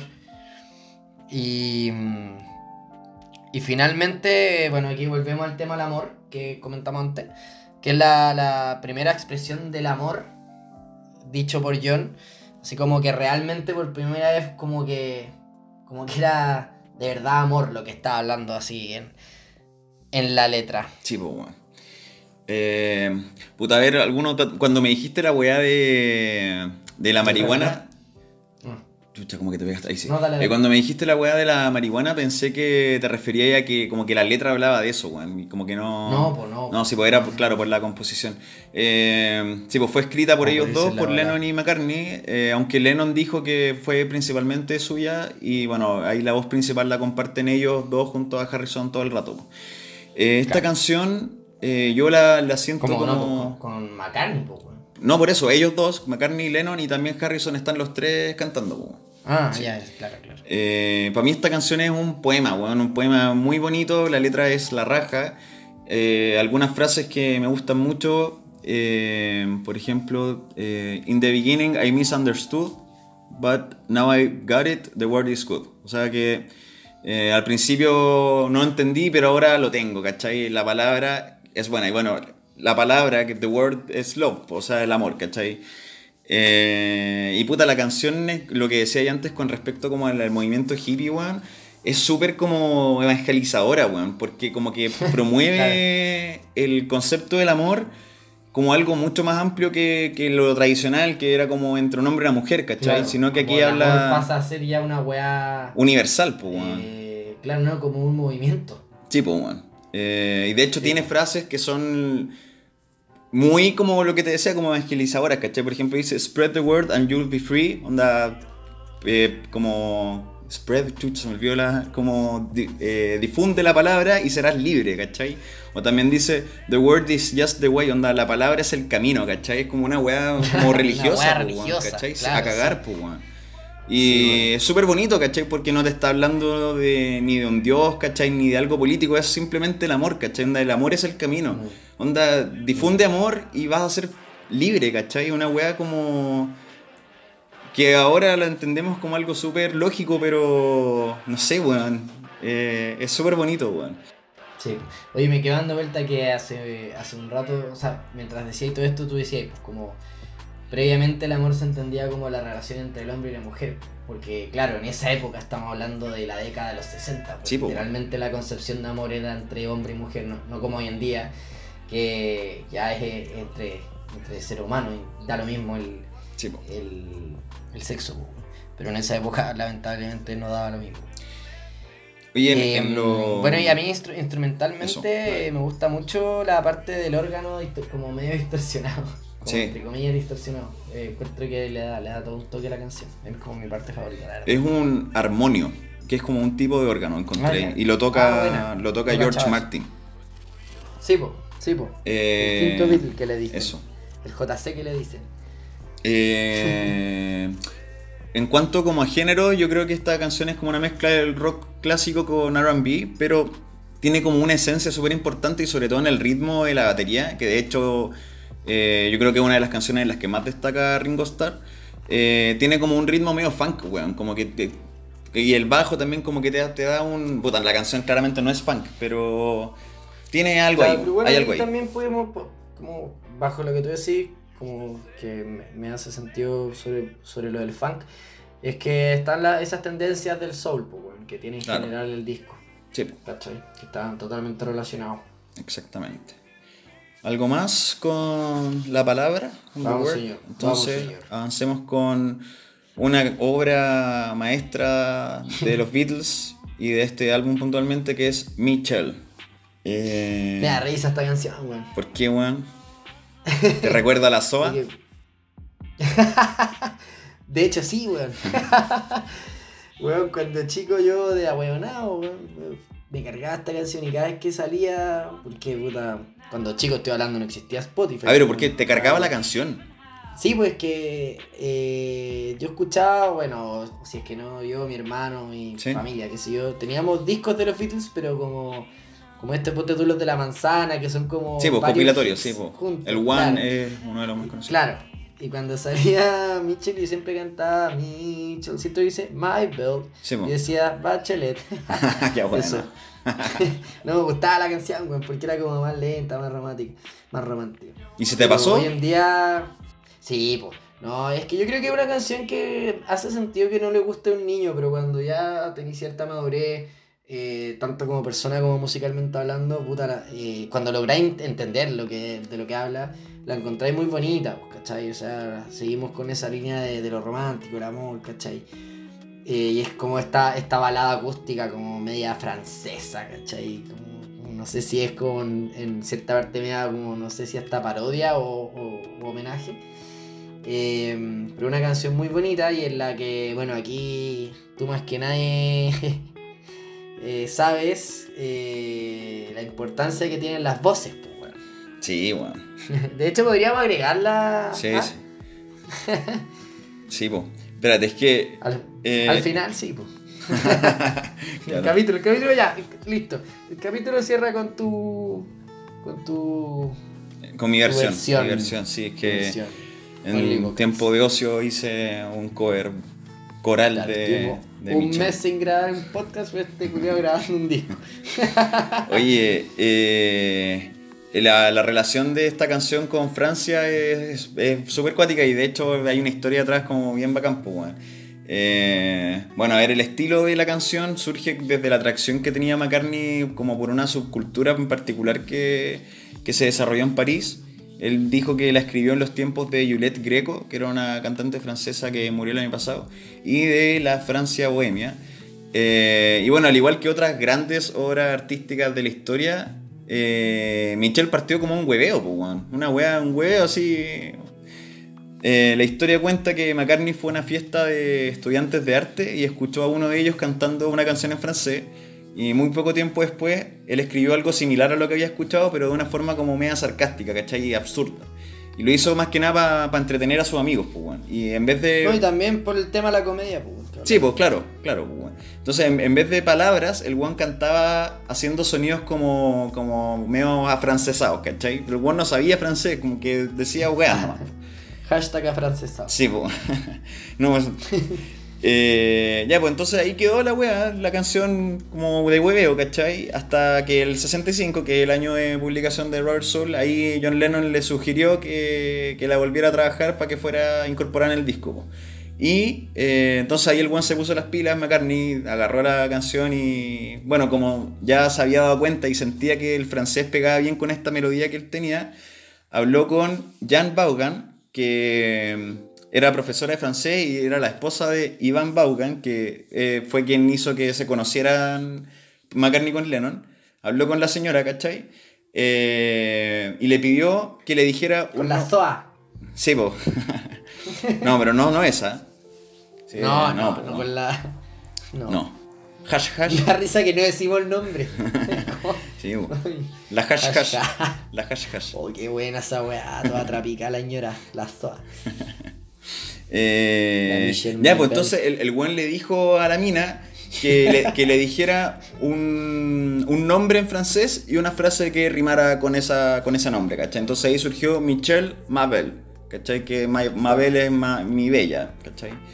Y después le pidió... Le dijo. Le dijo. Oye, ¿me sugerí un nombre para la canción? ¿Sabes qué le dijo? ¿Qué le dijo? Paso. Ya. Buena, buena. Ríete Eh, con este chiste, guatón. Oye, ya, pues bueno, entonces, eh, ya, le- listo, le, tenía esa parte de Michelle Mabel y después le pidió, que ya trabajó la canción, y la, la frase que sigue después que es This, These are words that go together well, ¿cierto que eso dice? El buen le pidió que lo tradujera y la mina lo tradujo mal. ¿Cachai? A la weá que ¿Pero a dice que es... No, no, ¿O porque la porque- mina lo tradujo mal. Era mala profe, un profe como el pico francés parece, pues, weón. ¿Cachai? Ya. Y ahí salió el Son le monkey ponte bien. No sé, una wea así. Eh, y ya Hizo después. clase ya mismo, parece. Ah, Hizo clase en la misma buena. eh, bueno, y eso, pues, y cuando ya tenía más cuajada la canción, ahí se la cantó a Lennon y a él se le ocurrió la parte del, como del puente que dice I love you, I love esa parte la, parece que se le ocurrió a Esa es la Lennon. parte más linda. Esa Sí, parte muy buena, canta, weón. Pero con pasión. No, es tremendo el tema, weón. Eh, I love you ¿qué forever, como decía Alexi. Eh, esta canción, espérate. Ah, fu- fue, pri- eh, originalmente compuesta en, en Do, en Do mayor, pero la grabaron en Fa. No sé ahí eh, el motivo. Está con un cejillo en el quinto traste. Y eso, es una canción que tiene una progresión de acordes que no. Igual es bien compleja, weón. Es bien compleja. Eh, así que eso, weón. El, el solo de guitarra eh, lo toca Harrison, y- pero lo compuso George Martin. Y estaba leyendo en un foro, weón. Y puta, como, como es de esperar, no creo que te sorprenda. Hay un montón, weón, de personas que se llaman Michelle por esta canción, weón. Ah. Bueno, Claramente, po. De todos los datos que hemos dado, que hemos dado como el más. Sí, no, pero es que había mucha gente Sí. que decía como, weón, me llamo Michelle y me pusieron mis viejos por esta ¿Te canción, imaginas, ¿cachai? ahí- ¿Te imaginas que la SOA se llama? ¿Sabéis que lo, lo busqué y no, porque la guana nació antes, po. nació, Ah, nació como el weón, la weona que 55. la hayáis buscado. Sí, no, no, es que si, si tenía ese dato, weón, era para tirarlo no, ese solo. dato era. Sí, sí. Para tirarlo aparte. Ese dato era más importante Sí, que todo, weón. No, no, nació, sí, sí, nació como el, nació el 65, creo, la... Porque aparte la SOA tiene alguna relación con Francia también, una weá. Sí, po, sí, po. ¿Sí no? El, sí, po, eh. El, no, pero eso es Esta weá es un posterior. capítulo de Bachelet, concha tu madre. Eso es posterior porque al, al viejo lo exiliaron a Francia, ¿Sabes qué, creo. weón? Espérate, en la cortina pon. Antes de esta weá, pon la weá. Pero, puta, que baja que lo hayas dicho porque lo iba a hacer, weón. Ya se me había ocurrido. Ya se me había ocurrido. Ya, no, pico, pico, aquí ponme un pito. Ya, eh. Eh, chucha. Qué Eh, weón. Oye, eh, what's going on? What's going on? Ya. Eh, el siguiente Ah, track. espérate, espérate, un dato Eh, no menor, weón. Un dato no menor Dios sobre, santo, sobre 10 Michelle, weón. hablando de Michelle. No, es que, weón, puta, es importante, pues, Ya, weón. di la Eh, esta canción fue la ganadora al, al premio de la canción del año en los Grammys del 67. Y esta es la única canción de los Beatles que obtuvo ese premio. Y de hecho, tampoco ninguno de los integrantes de los Beatles, después cuando se separaron, eh, ganó este premio como de canción del año, ¿cachai? O sea, no sé, pues McCartney tiene 18, 18 Grammys, pero solamente esta canción eh, fue como la canción del año, ¿cachai? Así que eso, weón, importante. What goes on? What Goes On, sí. Bueno, esta es la única canción que canta Ringo Starr, pues, weón. Sí, pues, que es la canción evidentemente country del disco. Sí. Eh, y por lo mismo rompe un poco el esquema y yo creo que eso es lo que más destaca, no agregaría mucho más. Eh, más allá de la particularidad, ¿te acordás que hace un rato te mencioné que, que salía más falda una tira que ella decía? Sí, ah, esta canción era. Era esta canción. No tengo nada más que agregar. No, yo tengo un par de datos, weón, cortito. Mira, eh, esta canción la escribió John Lennon eh, el 59, harto años antes. Y según Ringo, porque él está también incorporado dentro de, de lo- quienes compusieron la canción, ¿cachai? Está compuesta por Lennon, McCartney y, y Ringo Starr. Y, pero este weón dijo que aportó con cinco palabras, weón. Como que solo por eso está dentro de la composición.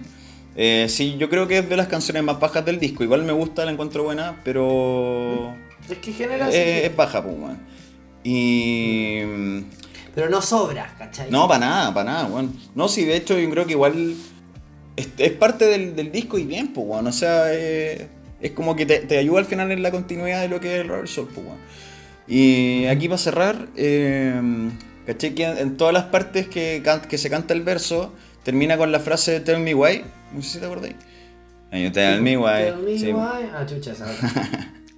Eh, ya, pues en, la- la- en el Tell Me Why del medio, ¿cachai? Lo, creo, creo, creo que lo hice tres veces. Entonces en el segundo se escucha, weón, muy bajito. Esta vez, claramente yo no me di cuenta esta weá, lo encontré en internet. Que bueno, es una weá en verdad que apenas se puede percibir. Que John Lennon le, le responde a Ringo Starr, ¿cachai? Y le dice. Porque el weón dice Tell me why y el weón se escucha a Lennon, dice We already told you why, ¿cachai? Anda, ya te dijimos. Eh, y esa es una referencia a la canción Tell Me Why, ¿cachai? Que es del disco A Hard Day's Night. Una wea, weón, se escucha, pero así, bajísimo, weón. Buena, vamos a tratar de escuchar esa weá. Sí, pues, weón. Los establecimientos y los docentes pueden revisar el catálogo de textos en el sitio http pip pip pip pip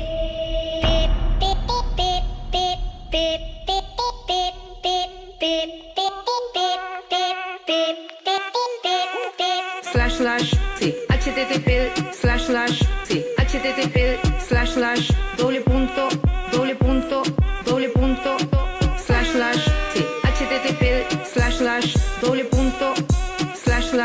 slash catalogotextos.mineduc.cl sin triple w Bueno, con Girl eh, me pasan varias cositas. O sobre todo que aquí tenemos nuevamente ese tema de, la comedia que ya hemos mencionado antes. eh, y ese como doble sentido, ese juego como medio, hasta como picarón. Que se puede ver reflejado en varias cosas. O sea, primero con, con los suspiros que, que hay eh, en ciertas partes de la canción que, bueno, algunos lo interpretan como un suspiro de, de enamorado, de amor, ¿cachai?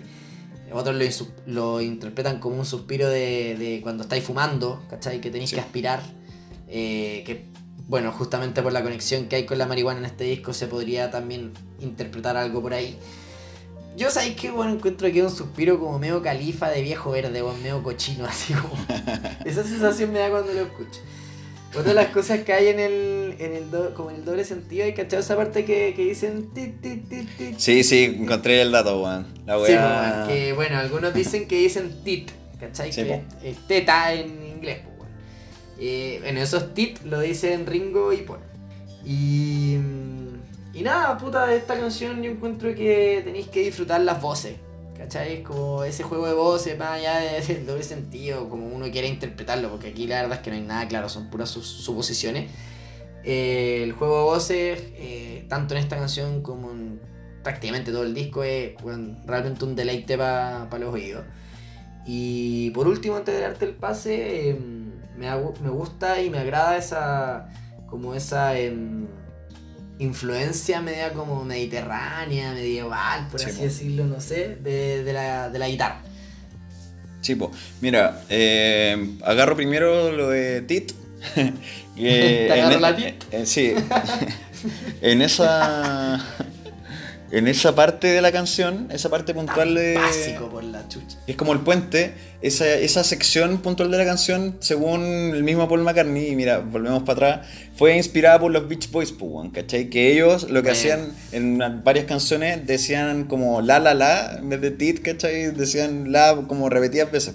Y a él le Claro. gustó mucho como la, la inocencia que, que transmitía eso y, y al final lo copió sin ocupar esa, esa sílaba. po. Eh, Lennon después dijo que esta canción, Girl, fue. Es como. O sea, puta la weá me enredé. Eh, es como la versión previa a lo que sería después su canción como solista Woman, ¿cachai? O sea, como que. eh, Woman es la versión adulta de Girl, pues. Y. Claro. ¿Qué Mira. más? Bueno, esta canción, claro, fue escrita por John Lennon, que también tiene la voz principal en la canción. Y algunos dicen, esta guay igual es chora, weón, que Girl es la respuesta que, le- que tiene Lennon a, a Michelle de McCartney, ¿cachai? Y que, bueno, Ah, tienen. cacha. Sí, pues, y tienen. o sea, Esas weas son teorías, pues bueno, ¿no? O se sabe. Puta, no, dije, algunos dicen, esto es, sí, es Ah, suposición, hay otros, otros datos más verídicos. Eh, y bueno, tienen hartas similitudes, pues las dos son baladas, las dos son románticas, y también tienen similitudes como en la, en la sonoridad, pues, bueno, y ahí es lo que hablaba ahí antes, porque eh, estas dos Claro, canciones, y también canciones como And I Love Her, que también tiene como este, esta influencia, Ajá. y que bueno, eh, eh, ese, pico. Eh, tienen como una ambientación sonora que es muy propia de Europa, ¿cachai? Que son sonidos como, por lo que encontré por ahí, como de la música griega y del barroco también. Mm. Y Buena. eso, pues. Eh, ah, y bueno, para Lennon era bien importante que se escuchara esa parte de- del suspiro, ¿cachai? De la weá de la respiración. Que, Sí, sí, pues. Para él era importante eso, así que eh, George Martin para esa weá tuvo que ponerle como un- una compresión especial a la voz. Bueno. Cabe destacar que la, la edición, estamos hablando de la década de, Sí, pues, de los 60, pues, bueno. Oye, mm, ¿y vos cómo interpretáis el suspiro? Tenéis Eh. Marihuana, romance, un califa. califa. Eh, ¿Con cuál te quedas? No, eh. Puta, o O- sea, u es que. Puede, no, puede que haya sido sí un guiño a la hierba, pero. Pero no sé, weón. No sé, en realidad. Yo creo que queda bien con la canción, ¿cachai? O sea, si uno la toma Mójate como en el. potito, weón, te estoy Pues que por eso, por eso, weón. Yo creo que si la tomáis en, en el sentido literal, eh, queda bien, ¿cachai? Como oh girl, ¿cachai? Como que enamorado, no, ¿cachai? No, pero, no, sí, vos, pero. Ah, ya, tú decís que tú lo interpretas como un tema de enamorado. Puta, es que no, no sé qué habrá pasado por la cabeza de Lennon, pues, weón. No, no, pero ¿cómo lo interpretáis tú cuando lo escuchas? Sí, o sea, no, o claramente no escucho como la Lennon, canción. como Arcas. Sí, pues, o sea, si- eh, cuando escucho la canción es una weá romántica, pues, weón, como, oh, girl, Ah, ¿cachai? ya. Está enamorado, Ya, sí, pues, weón. Eso, sí. Oye, I'm looking through you. I'm looking Eh, through you. ¿Algo que decir? Sí, eh, es escrita por Paul McCartney, que también es- tiene la voz principal en I'm looking through Sí, you. Paul. Y bueno, al igual que, que You Won't See Me, como hablábamos antes, eh, también está inspirada en esta mina que hablábamos de Jane Asher. Y dicen que... Sí, pues esta era la que yo te decía antes. Esta es la que Claro, ya, ya, no bueno. Sí, pues, eh, dicen que habla sobre como la, la molestia que sentía Paul McCartney ante la negativa eh, de ella, ¿cachai? De dejar los escenarios, que ella era actriz, y como que el buen quería que se enfocara en las necesidades de él, ¿cachai? Una weá bastante funable en estos días, pero puta, tampoco podemos juzgar mucho si la weá fue hace caleta, pues, weón, pero... eh, bueno, ahí ponte tú ahí una frase que es You don't look different, but you have changed, ¿cachai? Como... Eso, sí. Sí, Bueno, po. tenía anotada la misma. Sí, po, tenía bueno. anotada la misma. que, es que eh, esa frase, weón. Sí, pues bueno. Bueno, ahí Que, refleja bueno, lo la, que... la traducción es, la traducción es no te ves diferente, pero has cambiado. Oh. Sí, pues bueno. Y ahí refleja lo que decía antes, pues bueno, como la, la insatisfacción que tenía al final McCartney con esta relación que, que tenía con Jane. Ya saben, cabros, si quieren, si quieren tirar palos por Instagram, pongan looking through you. Eso, sí, pues bueno. Oye, eh, mm, no, en verdad no, porque es como me da funa. Eh, bueno, y como más musicalmente hablando, yo no encuentro una canción muy como bailable, ¿cachai? Eh, que como me gusta mucho ese punteo que tiene la guitarra. Es un rock como, como medio country también, ¿cachai? Como Sí. no, no al nivel de What's Goes On, What's Go- What's Goes On pero, pero igual tiene sus cositas. Y puta, para mí, bueno, en pocas palabras, si tuviese que ponerle un título a esta canción es McCartney y un temazo. ¿Cachai? O sea, a mí esta canción me encanta y encuentro que es muy Beatle y también yo le tengo un valor sentimental muy especial. Me trae muchos recuerdos a mi infancia, weón. Buena. Esta canción, como te mencionaba, pues cuando escuchaba, cuando conocí a los Beatles, esta era una de las canciones que solía estar eh, sonando por, por la radio. Buena, bueno. Eh, hay dos particularidades de Ringo Starr en esta canción, weón. Eh, uno que toca el órgano, que era lo que decíamos antes. Ah, ya, sí. Eh, Y la otra es que. eh, lo otro es que no hay batería, weón, en esta canción. Como que uno. La weá pasa súper desapercibida, weón. De hecho, me di cuenta hoy día como buscando weas porque pasa súper piola, pero hay un pandero que de hecho lo toca George Harrison. Y lo que hace Ringo Starr es golpearse los muslos, ¿cachai? Suena como que se escucha un golpeteo así. Esa es la percusión de la canción, weón. Así bacán, que- bacán. Sí, muy buena. Muy buena. Y otra cosita de I'm Looking Through You, que al igual que Norwegian Wood, como dije antes, eh, hay otra versión que es más temprana y que de hecho estuvo a punto de salir así en el Robert Soul, eh, que también está en el disco Anthology 2 y es un poco más lenta. eh, y el sonido en general es como más lo que acostumbraban los Beatles, ¿cachai? Como menos folk ¿Pero y más, más rock pop como clásico, ¿cachai? Pero aquí Eh, nada, eso, pues, weón. le- La hicieron más folk. A mí me gusta más esa versión del. Pero ¿cuál, po? ¿Cuál, cuál es la que está en el Anthology?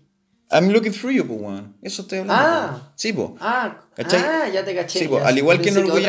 No, sí, pues. ¿Cachai? Esas dos Ah, ya, sí, canciones sí, sí. son otras, tienen otras versiones, ¿cachai? En ese disco. Y a mí me gusta más esa versión, weón. La versión como más rockera, ¿cachai? Pero claramente no. Como que iba a desentonar sí o sí con, con el Robert Soul, pues bueno, así que le hicieron como más folk. Pero ahí sugiero escucharla, weón, porque. Good shit. Dale, Buena, buena. Avanzamos. dele. Undécima canción, In My Life. Eh, antes de ponernos a hablar, weón, eh, tiro el datito que, puta, la revista Mojo, que es como bien popular, eh, la situó como la mejor canción de todos los tiempos y, puta, la Rolling Stone la puso en el lugar 23 del listado de las 500 mejores canciones de la historia, weón. Otro dato así también, puta, que muchas leyendas, weón, de la música han hecho versiones de esta canción. Puta, está, weón, Ozzy Osbourne, Johnny Cash, Rod Stewart, James Hetfield, Ed Sheeran, weón, por decir algunos nombres, weón. Así que estamos hablando de un, un himno, weón. Eh, sí, yo creo que definitivamente es el hit del disco. ¿Cachai? Eh, si te dicen el Robert Soul, yo creo que esta es la primera canción que se, naturalmente se te debiese venir a la cabeza. Sí. Y básicamente porque es preciosa, weón. Es preciosa esta canción. O sea, eh, es muy poética y literalmente nace de un poema esta canción. De un Sí. poema que escribe John en, en un viaje en un tren, que el weón iba súper aburrido y, y escribe parte de esta canción que obviamente después fue evolucionando y terminó en esta, en esta maravilla, ¿cachai? Sí, weón. Eh, bueno, para agregar algunas cositas, pues el piano aquí lo, lo toca nuevamente Martin. Sí. Eh, la melodía es preciosa de la guitarra, y de verdad insisto. Eh, bueno, tú ya mencionaste el tema de los rankings. Y según John, es, es la primera vez en su vida que llega, que, que él está consciente del nivel de profundidad al que llega con la letra. Dicho por él. Sí. Y básicamente porque esta canción es un homenaje a, a la vida, al amor, a los recuerdos, a los arraigos, ¿cachai? Es una weá de verdad muy profunda y que yo creo que a cualquier ser humano si analiza la letra le puede dar un sentido, weón, porque de verdad es muy muy lindo lo que transmite. Eh, volviendo a la musical, bueno, aquí también está la presencia de un, clavecín, que es, es un piano de barroco. Y yo te tengo una, una polémica. No, sí, esa es conocida, pues sí, pues me imagino Sí, que pues, es con ya. respecto a la autoría. Sí, hay una polémica hasta el día de hoy eh, con respecto de quién, la, de quién era el autor, pues, bueno, Lennon o McCartney. La weá es que mm, nunca se, nunca se supo, como que bueno, al- al- también al- por el hecho yo creo que de ser un hit, tomó tanta importancia tanto para ellos como para, para los fans. Y puta, hace, hace como dos, tres años, un algoritmo resolvió, resolvió esta weá, pues. No sé Sí, si sí, sí, sí, caché, sí lo caché. Sí, pues, weón. Eh, Es cuático, bueno. Bueno, filo, la verdad es que el algoritmo eh, se basaba en des- descomponer todas las canciones de los Beatles entre el 62 y el 66, ¿cachai? Como dentro de esa, de, de Sí. esa época eh, en la que se situaba el Robert Soul. Y, y puta, había que cuantificar de manera directa como las estructuras, ¿cachai? De, como la- la- las palabras más usadas por McCartney, las palabras más usadas por Lennon, puta, ciertos estilos, ¿cachai? Eh, puta, filo, como hartos componentes distintos para como detectar como estas huellas, ¿cachai? Y bueno, básicamente este estudio que fue hecho por la, bueno, profesores de Harvard, así como una weá. Sí. De hecho, fue por la por Harvard y otra universidad de Canadá. Sí. Cacha la weá, por No, y de hecho estuvieron, es- weón, el estudio tuvo 10 años de duración, weón. Cacha, pues, weón. Sí, Bueno, pero la weá es que la conclusión, todo el tiempo que estudió, la conclusión es que hay un 2% de posibilidad de que la canción sea Paul McCartney. No, yo encontré que era menos, era como 0,18, weón. era menos la ah, weá. sí, pues, Sí. 0,18, tenéis toda la razón. Sí. Eh, el 2% es que él sea el autor de la melodía. Ya. Así que, puta, básicamente es una canción de John Lennon, Sí, según este estudio. Claro. Pero aquí es, entretenido ver porque ahí para los interesados en el tema pueden investigar más. Hay hartas cuñas en las que McCartney dice no, era mía, otras en las que Lennon decía. Así que eso. No, no sé si tú consideráis que esto le da más sabor a hit o Obvio. ensucia un poco lo, lo No. precioso de la letra. Es parte de la mística, pues, bueno. Yo, para mí es un valor agregado al final y de hecho hay una cuña ahí también de, de McCartney, no la tengo para leerla, pero eh, es Pero como... la voy a inventar. no, pero me acuerdo más o menos que decía, pues, weón, que es como bien llamativo, que el Juan decía como, a pesar de toda la polémica que hay detrás, como que el Juan está agradecido de que Juan después de, no sé, más de 200 canciones que escribieron juntos, esta es la única, creo, sí, creo que es la única, eh, en la que discreparon, ¿cachai? Sobre la autoría, ¿cachai? Siendo que lo que hablábamos antes, onda dos cantautores terrible acuáticos, onda súper talentosos, es como... Como que el Juan hasta valoró, ¿cachai? De que existiera esta discrepancia y que... No sé, weón. Para mí sí le da como un valor extra, weón. Eh, Es interesante, pero creo que es un dato. Es un, finalmente un dato freak de la weá. Sí, pues, weón. Lo- la canción es, mucho más que, Obviamente, pues, weón. que este Eh, escándalo. Sí, una canción hermosa. Los Oye, eso sí te, te tengo que corregir algo, weón. El. sí, weón. Ahí las fake news, mal. No, que el. Weá. Dijiste que George Martin, George Martin tocaba un. como que. ¿Qué weón dijiste? ¿Cuál es el nombre de la. El clavecín. ¿Un clavicordio o no? Ah, sí, bueno. Sí. No, eh, no es un clavicordio, pues, weón. El solo es un piano, ¿cachai? Y que ¿Cómo fue. dije un piano barroco, pues, weón? No, no, no, dijiste clavicordio, weón, estoy casi seguro. No dije clavecín, weón. Eso, clavecín. Ya, es que no es un clavecín, es un piano, ¿cachai? Ah, Lo- es mira, Piano barroco, pues, weón. no, weón, es un piano normal. Es un piano normal. mira, esta es la historia, weón.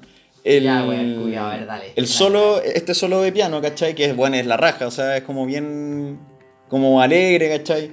Este lo, lo escribió y lo tocó George Martin. eh, y bueno, surgió dentro de la misma grabación de la canción, pues de hecho fue la última parte que entró a la canción. Lo que pasó fue que ya Lennon le pidió que, que tocara en este puente de la canción algo con un sonido medio barroco, que eso sí está bien. Ya, sí, pues, Y así sí, dio con el solo. Ya, pues, la wea es que él eh, sintió que no le daba como para tocarlo, ¿cachai? Porque la, el- la velocidad igual es como rápida, ¿cachai? Entonces el como que no, no se la podía, ¿cachai?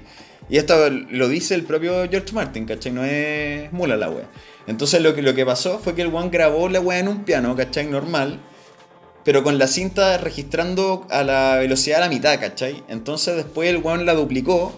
Y eso hace que también el, el timbre de la weá sea más agudo, ¿cachai? Y suena súper parecido a este instrumento, no me acuerdo el nombre, ¿cachai? Pero en realidad es un piano, pues, weón. Eh, eso, pues, weón, es como bien llamativo y mucha gente piensa que, que es como un clavicordio o algo así, pero en realidad es un piano, pues, Sí, claro, sí. Es que el tema es que, puta, weón, la diferencia entre un clavecín, clavicordio, piano, de verdad son. No, no, pues, pero es que en el, el, el, son sutilezas. el clavecín... Al final, lo, lo, lo importante de la weá es eh, el estilo barroco. Sí, no, eso sí, de hecho el weón se inspiró en Bach. De ahí surgió. Pero eso, a lo que iba es que el, sonido del clavecín, ¿cachai? Es como suena esta weá, pues, pero en realidad nunca fue ese instrumento culiado, pues, weón, era un piano, pues, weón. Eh, otro datito de esta weá, eh, esta canción sonó en el funeral de Kurt Cobain, weón. Qué Sí, weón. Sí, weón. Eh, puta, él muchas veces dijo que, que John Lennon era uno de sus más grandes ídolos, así que hace harto sentido, pues. Cuático, weón. Así que. No, temazo In My Life, weón. Eh, sí, pues habláis del riff, es súper bacán, weón. Y es una canción súper emocionante, weón. Eh, Sí, no, totalmente. ah, sí, weón. Brígida. Para ¿Estamos? reflexionar. Para ¿Algo más? reflexionar. Wait. Wait. Canción número 12. Wait. Eh, ¿Qué podemos decir? Te escucho. Las maracas. ¿Las maracas? ¿Tiene maracas la canción? Eh, según yo sí, weón. Y bueno, y No, no también el ritmo lo marca el pandero, pues, weón. Lo que me Sí. gusta de esta canción es que el, el pandero como que va acelerando, po. Y como esa como aceleración eh, le da como cierto espíritu rockero. Sí. Y, y la letra es, pegote, para mí me gusta. Encuentro que tiene un buen coro la canción. Y me gusta harto, sí, también Wait, weón. Eh, es muy buena, weón. Eh, Chimpo, weón. Aquí la cantan McCartney y Lennon, los dos juntos, y los dos tuvieron problemas para acordarse bien quién la había escrito, weón. Eh, pero al final ambos dijeron que probablemente era una canción de McCartney, ¿cachai? Eh, aunque igual... Fue fácil.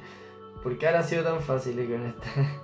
¿Cómo, cómo? ego, po, weón. Ah, sí, po. Aquí no había el tema del ego del hit. No, pero como que en verdad no se acordaban. Igual, weón, imagínate, los buenos sacaban discos, weón, cada tres meses, Cada ¿cachai? año, sí, una buena. No, weón, si el, el disco anterior, que creo que es el Help, había salido eso, sí, hace un, un par de meses antes, ¿cachai? Los buenos eran máquinas de composición, entonces igual puede ser que en verdad no se acuerden, ¿cachai? Los buenos... Pero sí, pues ahí al final los dos dijeron que en volar, pero así como en volar la escribí yo, ¿cachai? No se acuerdan, pues. Eh, y, y- y, bueno, esta canción está en, en fa sostenido menor, esa es la clave. Y eso igual es como bien llamativo porque en general las canciones de los Beatles siempre están como en tonos mayores, ¿cachai? Esta canción tiene como, sobre todo en la parte del verso, es como una tonalidad menor. ¿Y qué más? Bueno, esta canción originalmente iba a ser parte del Help, que como decía era un par de meses atrás. Fue de agosto, creo, del 65. Y al final se quedó fuera y bueno, me imagino que es porque tiene una base mucho más folk, el- la canción Wait. Rubber Soul really was a matter of having all experienced the recording studio, having grown musically as well, but mainly having experienced the studio and knowing the possibilities. We always wanted every single record to have a different sound. We never wanted to get trapped in this the Mersey beat. When we were working on Norwegian Wood, it just needed something. I just picked the sitar up and kind of found the notes, and I just kind of played it. Our whole attitude was changing. We'd grown up a little. I think Grass was really influential in a lot of our changes, especially with, with the writers. Rubber Soul was an indication of the way things were going to go. It's one of my favorite albums. I think it's a great album. Estamos ya finalizando con... eh, ya finalizando ya. Ya, Eh, ya, sí, finalizando ya. Con Rubber Soul, gran disco. eh, penúltimo ¿Cómo lo track. han pasado? Lo hemos pasado bien. Eh, ya me separé. buen grupo se Ya, armó aquí. Mucho. If I Needed Someone. Claro, los Beatles. Sí, Los sí. Sí. If I Needed Someone, eh, canción escrita y cantada por George Harrison. Espérate, estos weones sí tenían influencia entre los Beatles, los Beach Boys, etcétera. Nosotros tenemos influencias de ese weón. claro, weón. Año más adelante se va a hablar, weón, del Claro, el legado de. tenía una banda, de hecho, por el. Sí, no me acuerdo el nombre ahora. Tina. Gómez, una weá Eso, así. sí, sí, sí, sí. Sí. Sí. Ya, Qué weón más eso. desafinado, weón. Ya, buena voz, Justin Bieber. No, pero como que el weón hace, hace humor con la weón. Ya, eh, Ya. If I Needed Someone, canción de Harrison. Eh, puta folk rock. Pop también. Eh, No, el rock británico también. igual. Sí, po, sí, po. Eh, el riff lo toca con una guitarra de 12 cuerdas y yo lo encuentro hasta como medio psicodélico. Bueno, no sé si te acordás de cómo es el riff. De hecho, bueno, ahí tengo una particularidad. Cada vez que escucho esta canción así, apenas suena dos segundos, bueno, siento que es una canción. Aquí tú, tú eres más fanático que yo, pero eh, siento que una canción como que perfectamente podría ser como de la, de la intro de Friends. Así como. Sí, sí, sí, sí, bueno. sí. Bueno, sí. No, y más que la intro es como. Siempre que la escucho. Más que la intro es como la. No sé si como de Friends, pero como ese, como Sí. sitcom como de los 90, no Sí, sé. pues weón. bueno. Pero es que más que la intro, yo me la imagino, puta, que sí, vos visto Friends 500 veces, weón, pero es como Sí. es como de transición, ¿cachai? Como entre una, una escena y otra, como que suena esta guitarra culia, sí. Es como. No, no, yo me lo imagino como en la cortina cuando aparecen todos así como Buena. starring, ¿cachai? Sí, pues, weón. Sí, sí. Tiene esa onda, weón.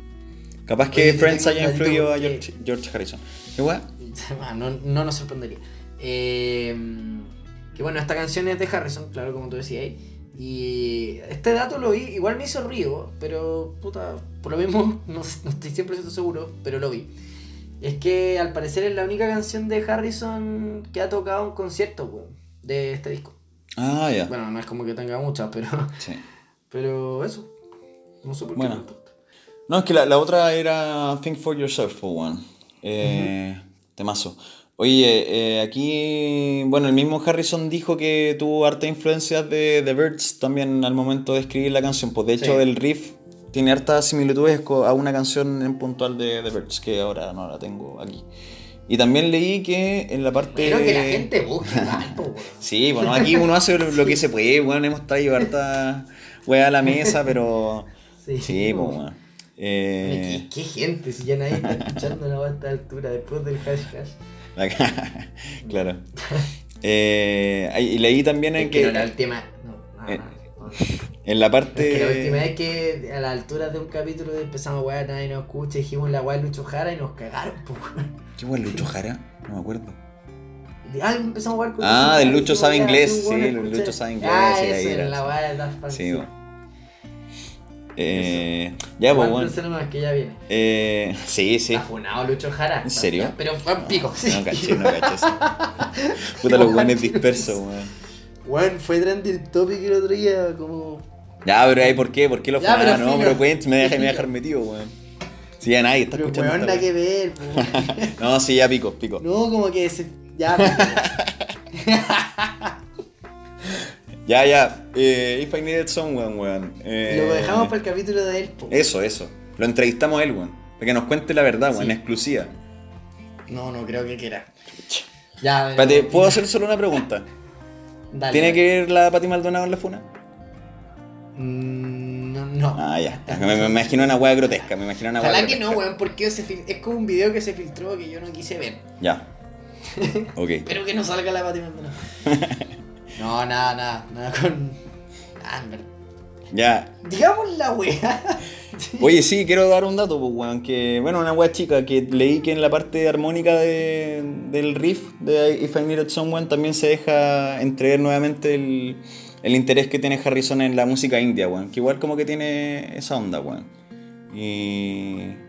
Eso, ¿algo que decir de esta canción?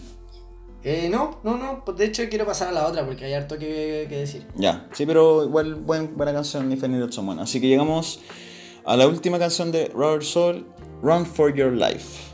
Te escucho. Ay, ay, ay. Eh, es una de las canciones. Se habla que es una de las canciones más funadas del siglo XX, weón. Sí. Eh, bueno, por el hecho de ser los Beatles y por lo. weón, la, la letra eh, me pasa. Voy a usar de ejemplo a- a- al, al- al cómic de Mafalda que decíamos antes. Si la escucháis sin entenderla, es una canción como. como súper bailable, cantable, Sí, pegote, ¿cachai? Pero cuando tú eh, analizáis la letra, le ponía atención, es una letra súper violenta, súper tóxica, súper misógina, weón. Que se podría decir como hasta femicida, ¿cachai? Sí, de verdad es muy, muy fuerte. Em, bueno, John Lennon como dato freak, no sé si precisamente por eso, no creo en verdad, pero es como una de las canciones que menos le gusta de, de, de la banda. Y bueno, pasando más allá de, de, de toda esta como contingencia social, por así decirlo, pasando a lo musical, bueno, creo que tiene una guitarra como bien rock and rollera, ¿cachai? Y ahí se puede ver eh, nuevamente una influencia de, de- del rey del pop, Elvis. Del rock, po. Eh, o sea, del rock, perdón, sí. Sí, perdón, perdón, perdón, perdón. Eh, la costumbre. Y, y que nada, como que a mí me, me agrada musicalmente, eso es como, como la guitarra y esos punteos que van apareciendo. Pero de verdad, como bueno, cuan- posterior a entender la letra y darle un análisis, como que no puedo mirarla con otro ojo en la canción, me pasa. Me cuesta separar en este caso, weón. Sí, po, weón. Eh, bueno, pero. Es que es muy fuerte, encuentro que es demasiado, como que Sí, po, ya... O sea, bueno, pero desmenocémoslo porque en volada hay gente que no cacha, pues, bueno. Dale, dale. en que, No, dale, por favor, O sea, la, la letra sí, pues tiene como un tono súper como amenazante, pues dice. I'd rather see you dead, little girl, than to be with, another man. Onda, prefiero verte muerta antes que con otro weón. Como, weón, Mira, la weá así, no, no, Bueno, hay que explicar la- nada. El título, pues, sí, pues eso, Run for your life, little girl, sí, pues, weón. Qué weá, si una weón te la compro, si una canción de zombie, no sé. ¿Cachai? De hecho, dice, sí, pues, no, sí, la, la, la canción entera, la letra es súper como tóxica a cagar, pues, weón. Y bueno, No, y más que tóxica es. sí, pues, eh, sí, weón. No, está Sí. Bueno, de hecho, sí, pues, eh, lo que decía antes, tengo el dato más preciso y Lennon dijo que es su canción menos favorita de los Beatles. Así, de todas las que escribió, es su canción Sí, menos po. favorita. No, sí, pues, sí, pues, sí, pues. No, lo, lo que yo dudé no era eso, era que si era. por ah, sí, pues. No, es que dijiste que era una de, la- un- una de las que menos le gusta, no, es la que menos, onda, así la, la decretó, sí. ¿cachai? Y- Pero tengo entendido que a Harrison es la que más le gusta del Sí, disco. sí. Y, sí, po, y también... Dame una, viejo. no, sí, está bien, pues. Y de hecho, años después, eh, Lennon dijo que se arrepintió de escribirla, ¿cachai? Onda, el weón claramente después se construyó, ¿cachai? No sé, pues, weón luchó por eh, como los derechos No, civiles, también- ¿cachai? Con Yoko Sí, Ono, como que el weón también- evolucionó, weón. Bueno, también con este disco hubo harta polémica, weón. Eh, bueno, con los Beatles en general, como que justo ahora en adelante empiezan a haber más polémica. De hecho, también coincide como que dejan de tocar en vivo, weón. No sé si cachai esa weá. Eh, por un tema de, de que. eh, de la complejidad como de, de- de pasar al, en vivo lo, lo que habían hecho eh, en estudio. Y por otro lado también empiezan a tener ya más, más polémica. Eh, como que se empieza a acabar esa calma y. Aquí la verdad es que no desconozco si, si precisamente haya sido como por lo violento de la, de la letra. La verdad es que igual lo dudaría porque estamos hablando de la década del 60. Pero, pero sí hubo varias polémicas de, de aquí en adelante. Ponte tú, esto, esto pasa más adelante, pero cuando John Lennon dice como somos más grandes que Jesús, una Sí, así, que es como una cuña histórica, esa wea fue, pero weón, así. Controversial, weón. Los weones no podían terminar algunos conciertos, así onda así. Bueno, igual yo creo que había un agotamiento importante por parte de la banda, pues, weón. O sea, También. weón, Sí, pues, giras todo por todo el mundo, Beatlemania, weón, una wea que ya eran capaz que ni querían tocar más en vivo, pues, weón. Estaban raja los weones. No, súper desgastante, weón, y, y. y no, también no, es, no, de, no, no debe haber sido fácil, weón. Sí, Como weón. ser- Sí. La fama, weón. tan- porque todo pasó muy rápido, ¿cachai? Eso es lo otro, como Sí, po. que no fue una weá gradual, fue una weá explosiva. Sí. Em, pero eso ya, ya cerrando con el tema de. O no sé si quería agregar algo más de la canción. Eh, sí, solo, un- solo una cosa que, eh, bueno, fue la primera canción que grabaron en cuando grabaron el Rubber Soul y es algo súper llamativo y que es muy poco visto en los Beatles es que solo tienen como una sección, ¿cachai? Es eh, una mezcla todo el rato entre como verso y coro, ¿cachai? Pero es siempre la misma melodía, no... Es siempre la misma wea, ¿cachai? No tiene como verso y coro, ¿cachai? Sino que es Claro. siempre lo mismo, así que igual como... Claro, bueno, bueno de hecho, para ir cerrando, eso va súper conectado con lo, con lo. con algo que quería decir ya como para cerrar el disco. Es que, bueno, aquí eh, tenemos nuevos sonidos, como ya lo hemos comentado a lo largo del capítulo. Pero finalmente lo que tú decís, esa simpleza es. puta, es la magia de los Beatles, po, ¿cachai? Es como con algo, comillas, simple. O quizás no tan complejo para el oído, pero sí musicalmente. eh, logra ser siempre pegajoso. Eso es una guay impresionante. Siempre es pegajoso. Y estimulante como pa- para el oído, para el cerebro. eh, de verdad es como que tenían... No sé si eran conscientes de que tenían la fórmula metida en su cabeza de cómo hacer siempre un hit. Y por lo mismo fueron, son y serán siempre únicos. Sí, bueno, estoy totalmente de acuerdo, weón. Tienen una magia única los Beatles, weón, la forma de, de componer y que igual son tienen patrones que al final se repiten, pero a pesar de eso siguen siendo como weas que no no sé, weón, cada vez salían con algo nuevo, weón. Sí. No, para mí, y para mí, para mí ese, ese ejemplo de como la simpleza es, es lo, lo que te comentaba hace un ratito de que el tema de Ringo, weón, ¿cachai? Claro. Eh, como que, bueno, por algo le decían The King of Feel, ¿cachai? Como el, el rey del sentir. Y que eso viene también como de una mm, de una eh, influencia de como del tema más del swing, ¿cachai? Como al final la, la simpleza de su, de su batería se, se, se le dice que, que era como un sonido de, de como si se fueran cayendo las escaleras, así como... ¿Cachai? Sí. Cuando algo se va cayendo en las Sí, escaleras, como, como que se deja, el sonido se deja llevar según cómo va cayendo Claro. la weá que sea de una escalera, ¿cachai? Eh, bueno, igual es como la bola el ejemplo, pero se entiende. Sí. Igual no, nunca destacó Ringo Starr por ser un baterista así muy como virtuoso ni nada, pero el buen, claro, con, con la sencillez de sus ritmos también terminó siendo súper influyente. Pues, o sea, lo que hablaba ya antes, weón, de la cuña Yo creo de que Grohl. es que no, que no se le valora como merece, weón. Sí, puta, es que igual el, el rol que tenía en la banda era mucho menos como como comercial quizás, pues, weón, ¿cachai? No que era el cantaba... baterista. Era el baterista. Por eso sí, pues, weón. Sí, pues. Bueno, O y sea- también era el más pendejo, pues, nada que ver. Eh, no sé, no, ahí, ahí sí que no cacho, weón. Era el más feo, sí, weón. Yo creo que igual por eso se le. se le valora menos, No, esa la, be- la belleza es subjetiva. Sí, bueno, pero capaz, weón, fuera weón, si el weón hubiera sido onda mino, mino, capaz que weón sea más importante, weón. Si en la época, weón, los weón, eran. en, ningún- en ninguna banda de la historia el weón más mino va a ser el baterista. Siempre va a ser el vocalista. Claro. Como, weón, la regla número uno. como los chanchos en piedra, weón.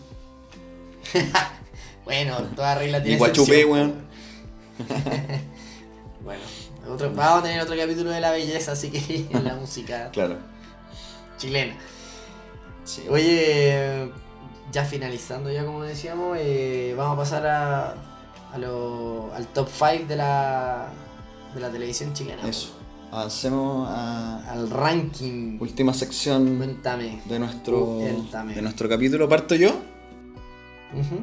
Ah, ya, pues. Entonces, número 5, bueno, expliquemos nuevamente. Antes de grabar el capítulo hicimos un, el top 5 de canciones de- del álbum, cada una. Así que, Claro, esto es algo que hacemos en todos los capítulos. Si es que no lo han hecho, los invito a escuchar eh, todos los capítulos. Eso. Tenemos de todo un poco. En algunas hay más risas que en otras, eso sí. eso. Bueno, mi ranking número 5. Eh, Sabéis que hice unos cambios antes, weón. Hubo dos que se metieron.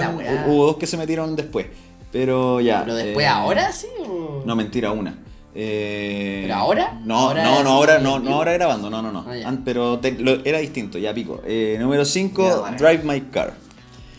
Eh, puta, temazo, pues, weón. Igual, como decía antes, es- es- no sé si es una canción tan característica del disco, pero o sea, en el sentido de que no marca como el sonido de Rubber Soul, pero es el medio tema, weón. No, nada que decir, weón. Eh, eso. Número 4, puse Think for Yourself. Esta se metió, weón. Esta se metió después, weón.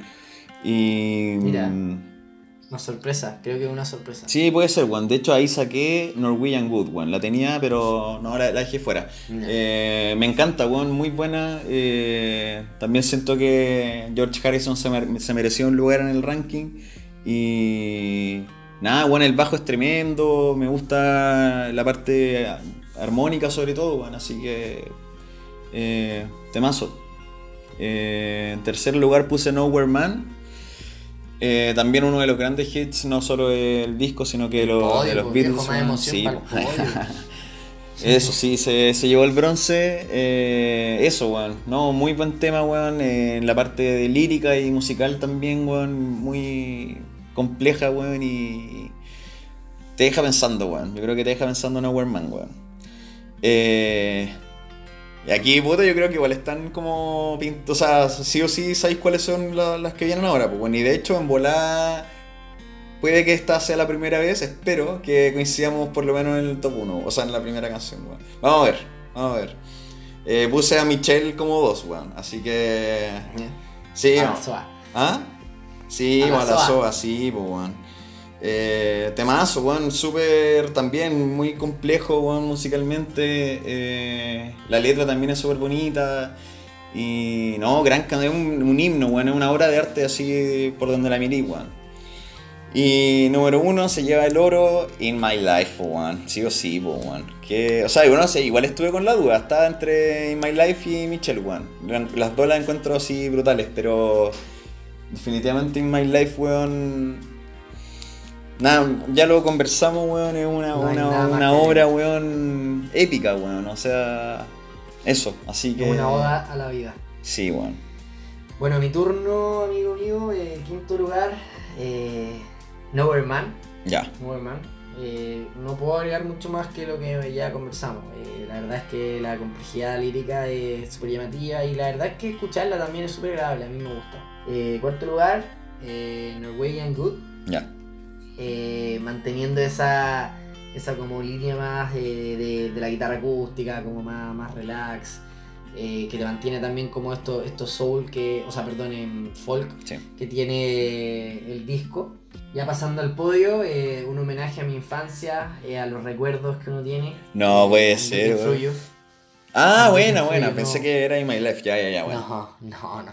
I'm looking through you, eh, no, no podía estar fuera. Eh, de verdad es una canción que me, me hace viajar a, a- a muchos recuerdos de cuando chico y, y puta, yo creo que eso es, es parte esencial de, de la música, weón. Que, Sí, que te haga viajar a momentos, a situaciones, a suposiciones.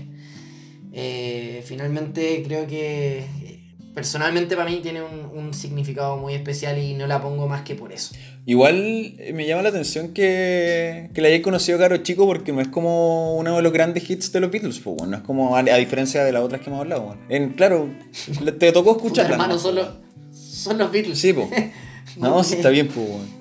Eh, bueno, en segundo lugar, eh, aquí ya se puso más difícil, pero me cuelgo también de lo que tú decías. y, eh, si bien no es una canción que, que refleja quizás eh, la esencia del disco, es un hit por donde se le mire, eh, Drive My Car.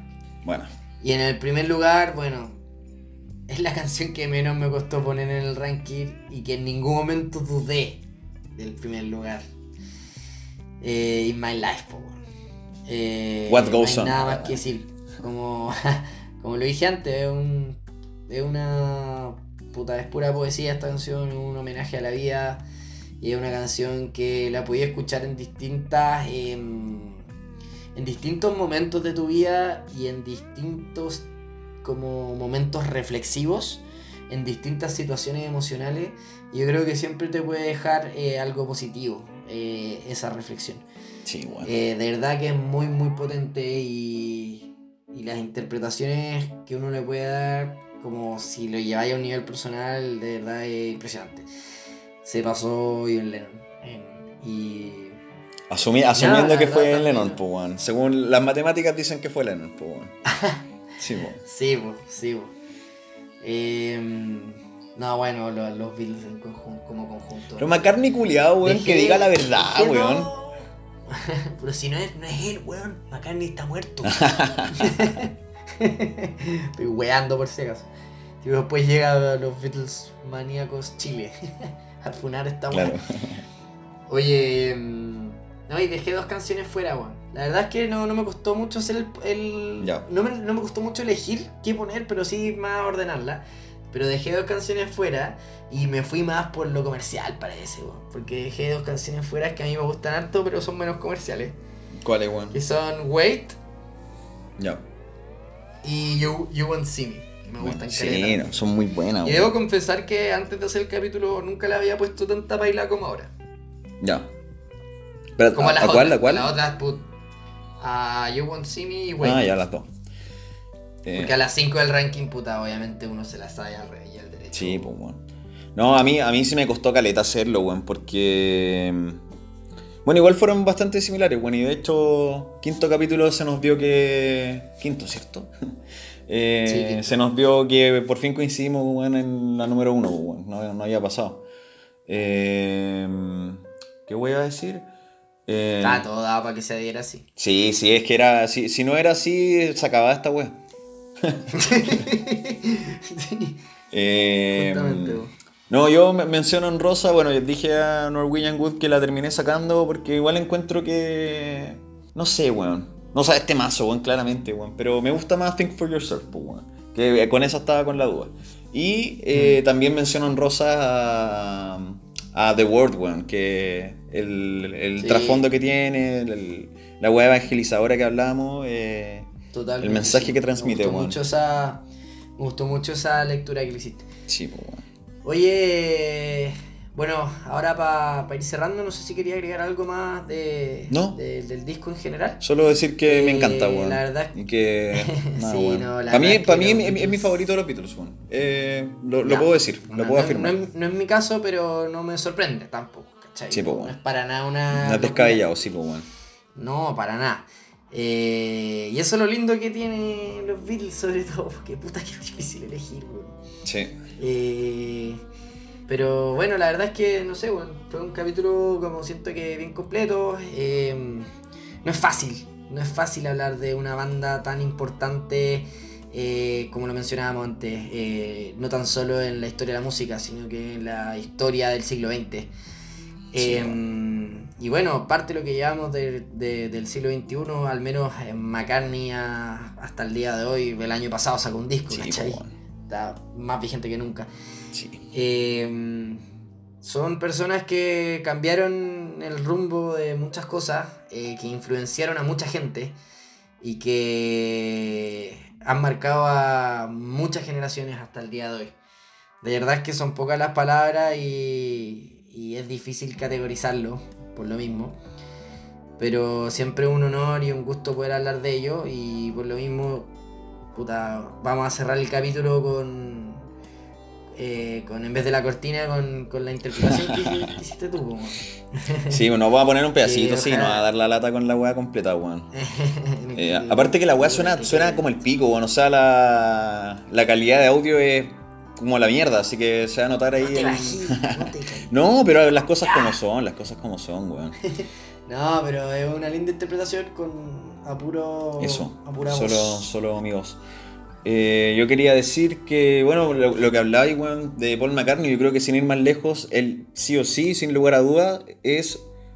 O sea, no sé si estáis de acuerdo, me, me sorprendería que, que no, pero yo creo que sí o sí es la leyenda de la música como viva, o sea, más grande, ¿cachai? No, no hay nadie actualmente vivo que sea más que Paul McCartney. ¿Cachai? Y probablemente en la historia Sí. de buenos muertos también, ¿cachai? El weón es una locura. Por lo menos de, la- de los buenos vivos no hay nadie que lo supere. Y más encima el weón eh, sigue sacando música, ¿cachai? Música muy buena, así Sí. que... De repente es injusto eh, elegir a un personaje en específico, eh, pero sin dudas que Paul McCartney es una leyenda de la música y weón, de la historia del siglo XX, weón, ¿cachai? Como eh, cosas te pueden gustar y cosas no, pero las weas que llegaron a movilizar ya como que transgreden muchas cosas. Y... Y nada, pues Sir Paul McCartney, po, weón. Sí, pues. Igual ahí dije los weones vivos y muertos, pero puta, nuevamente, pues no sabemos en realidad si eso no él, pues así que dicen que murió el Da, lo que- mismo, como que su obra no, Sí, no po. vale más o menos por eso, ¿cachai? Eh, oye, para cerrar, weón, no sé, menos mal se me olvidó esta weá. ¿El Beatle favorito? Uh, la pregunta culiada, weón. Es difícil. No, no sé, weón. O bueno, ya más fácil, más fácil, Lennon o McCartney. No, la, mi- es es la misma pregunta al final, pues, weón. Eh... No creáis, weón, Harrison tiene. No, no, sí, de hecho sí, sí, igual puede ser. No, puta, muy difícil. Bueno, Ringo también. muy difícil, weón, pero... Puta, es que mi, mi- mi respuesta puede variar más adelante, weón, pero en volada me la juego con... Hoy día, hoy día. No, no sé qué responder. Ah, ya bueno, filo. no, Paso. no.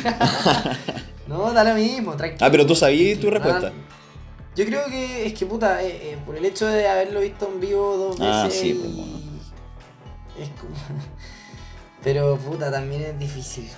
¿Cachai? Sí, Como yo creo que si tuviera, si me ponen una pistola en la cabeza, puta, tendría que. elegiría a McCartney, pero es difícil. O sea, Juan John Lennon, todo lo que hizo Juan John Lennon, Imagine. No, de hecho yo quizás voy por Lennon, weón. Sí.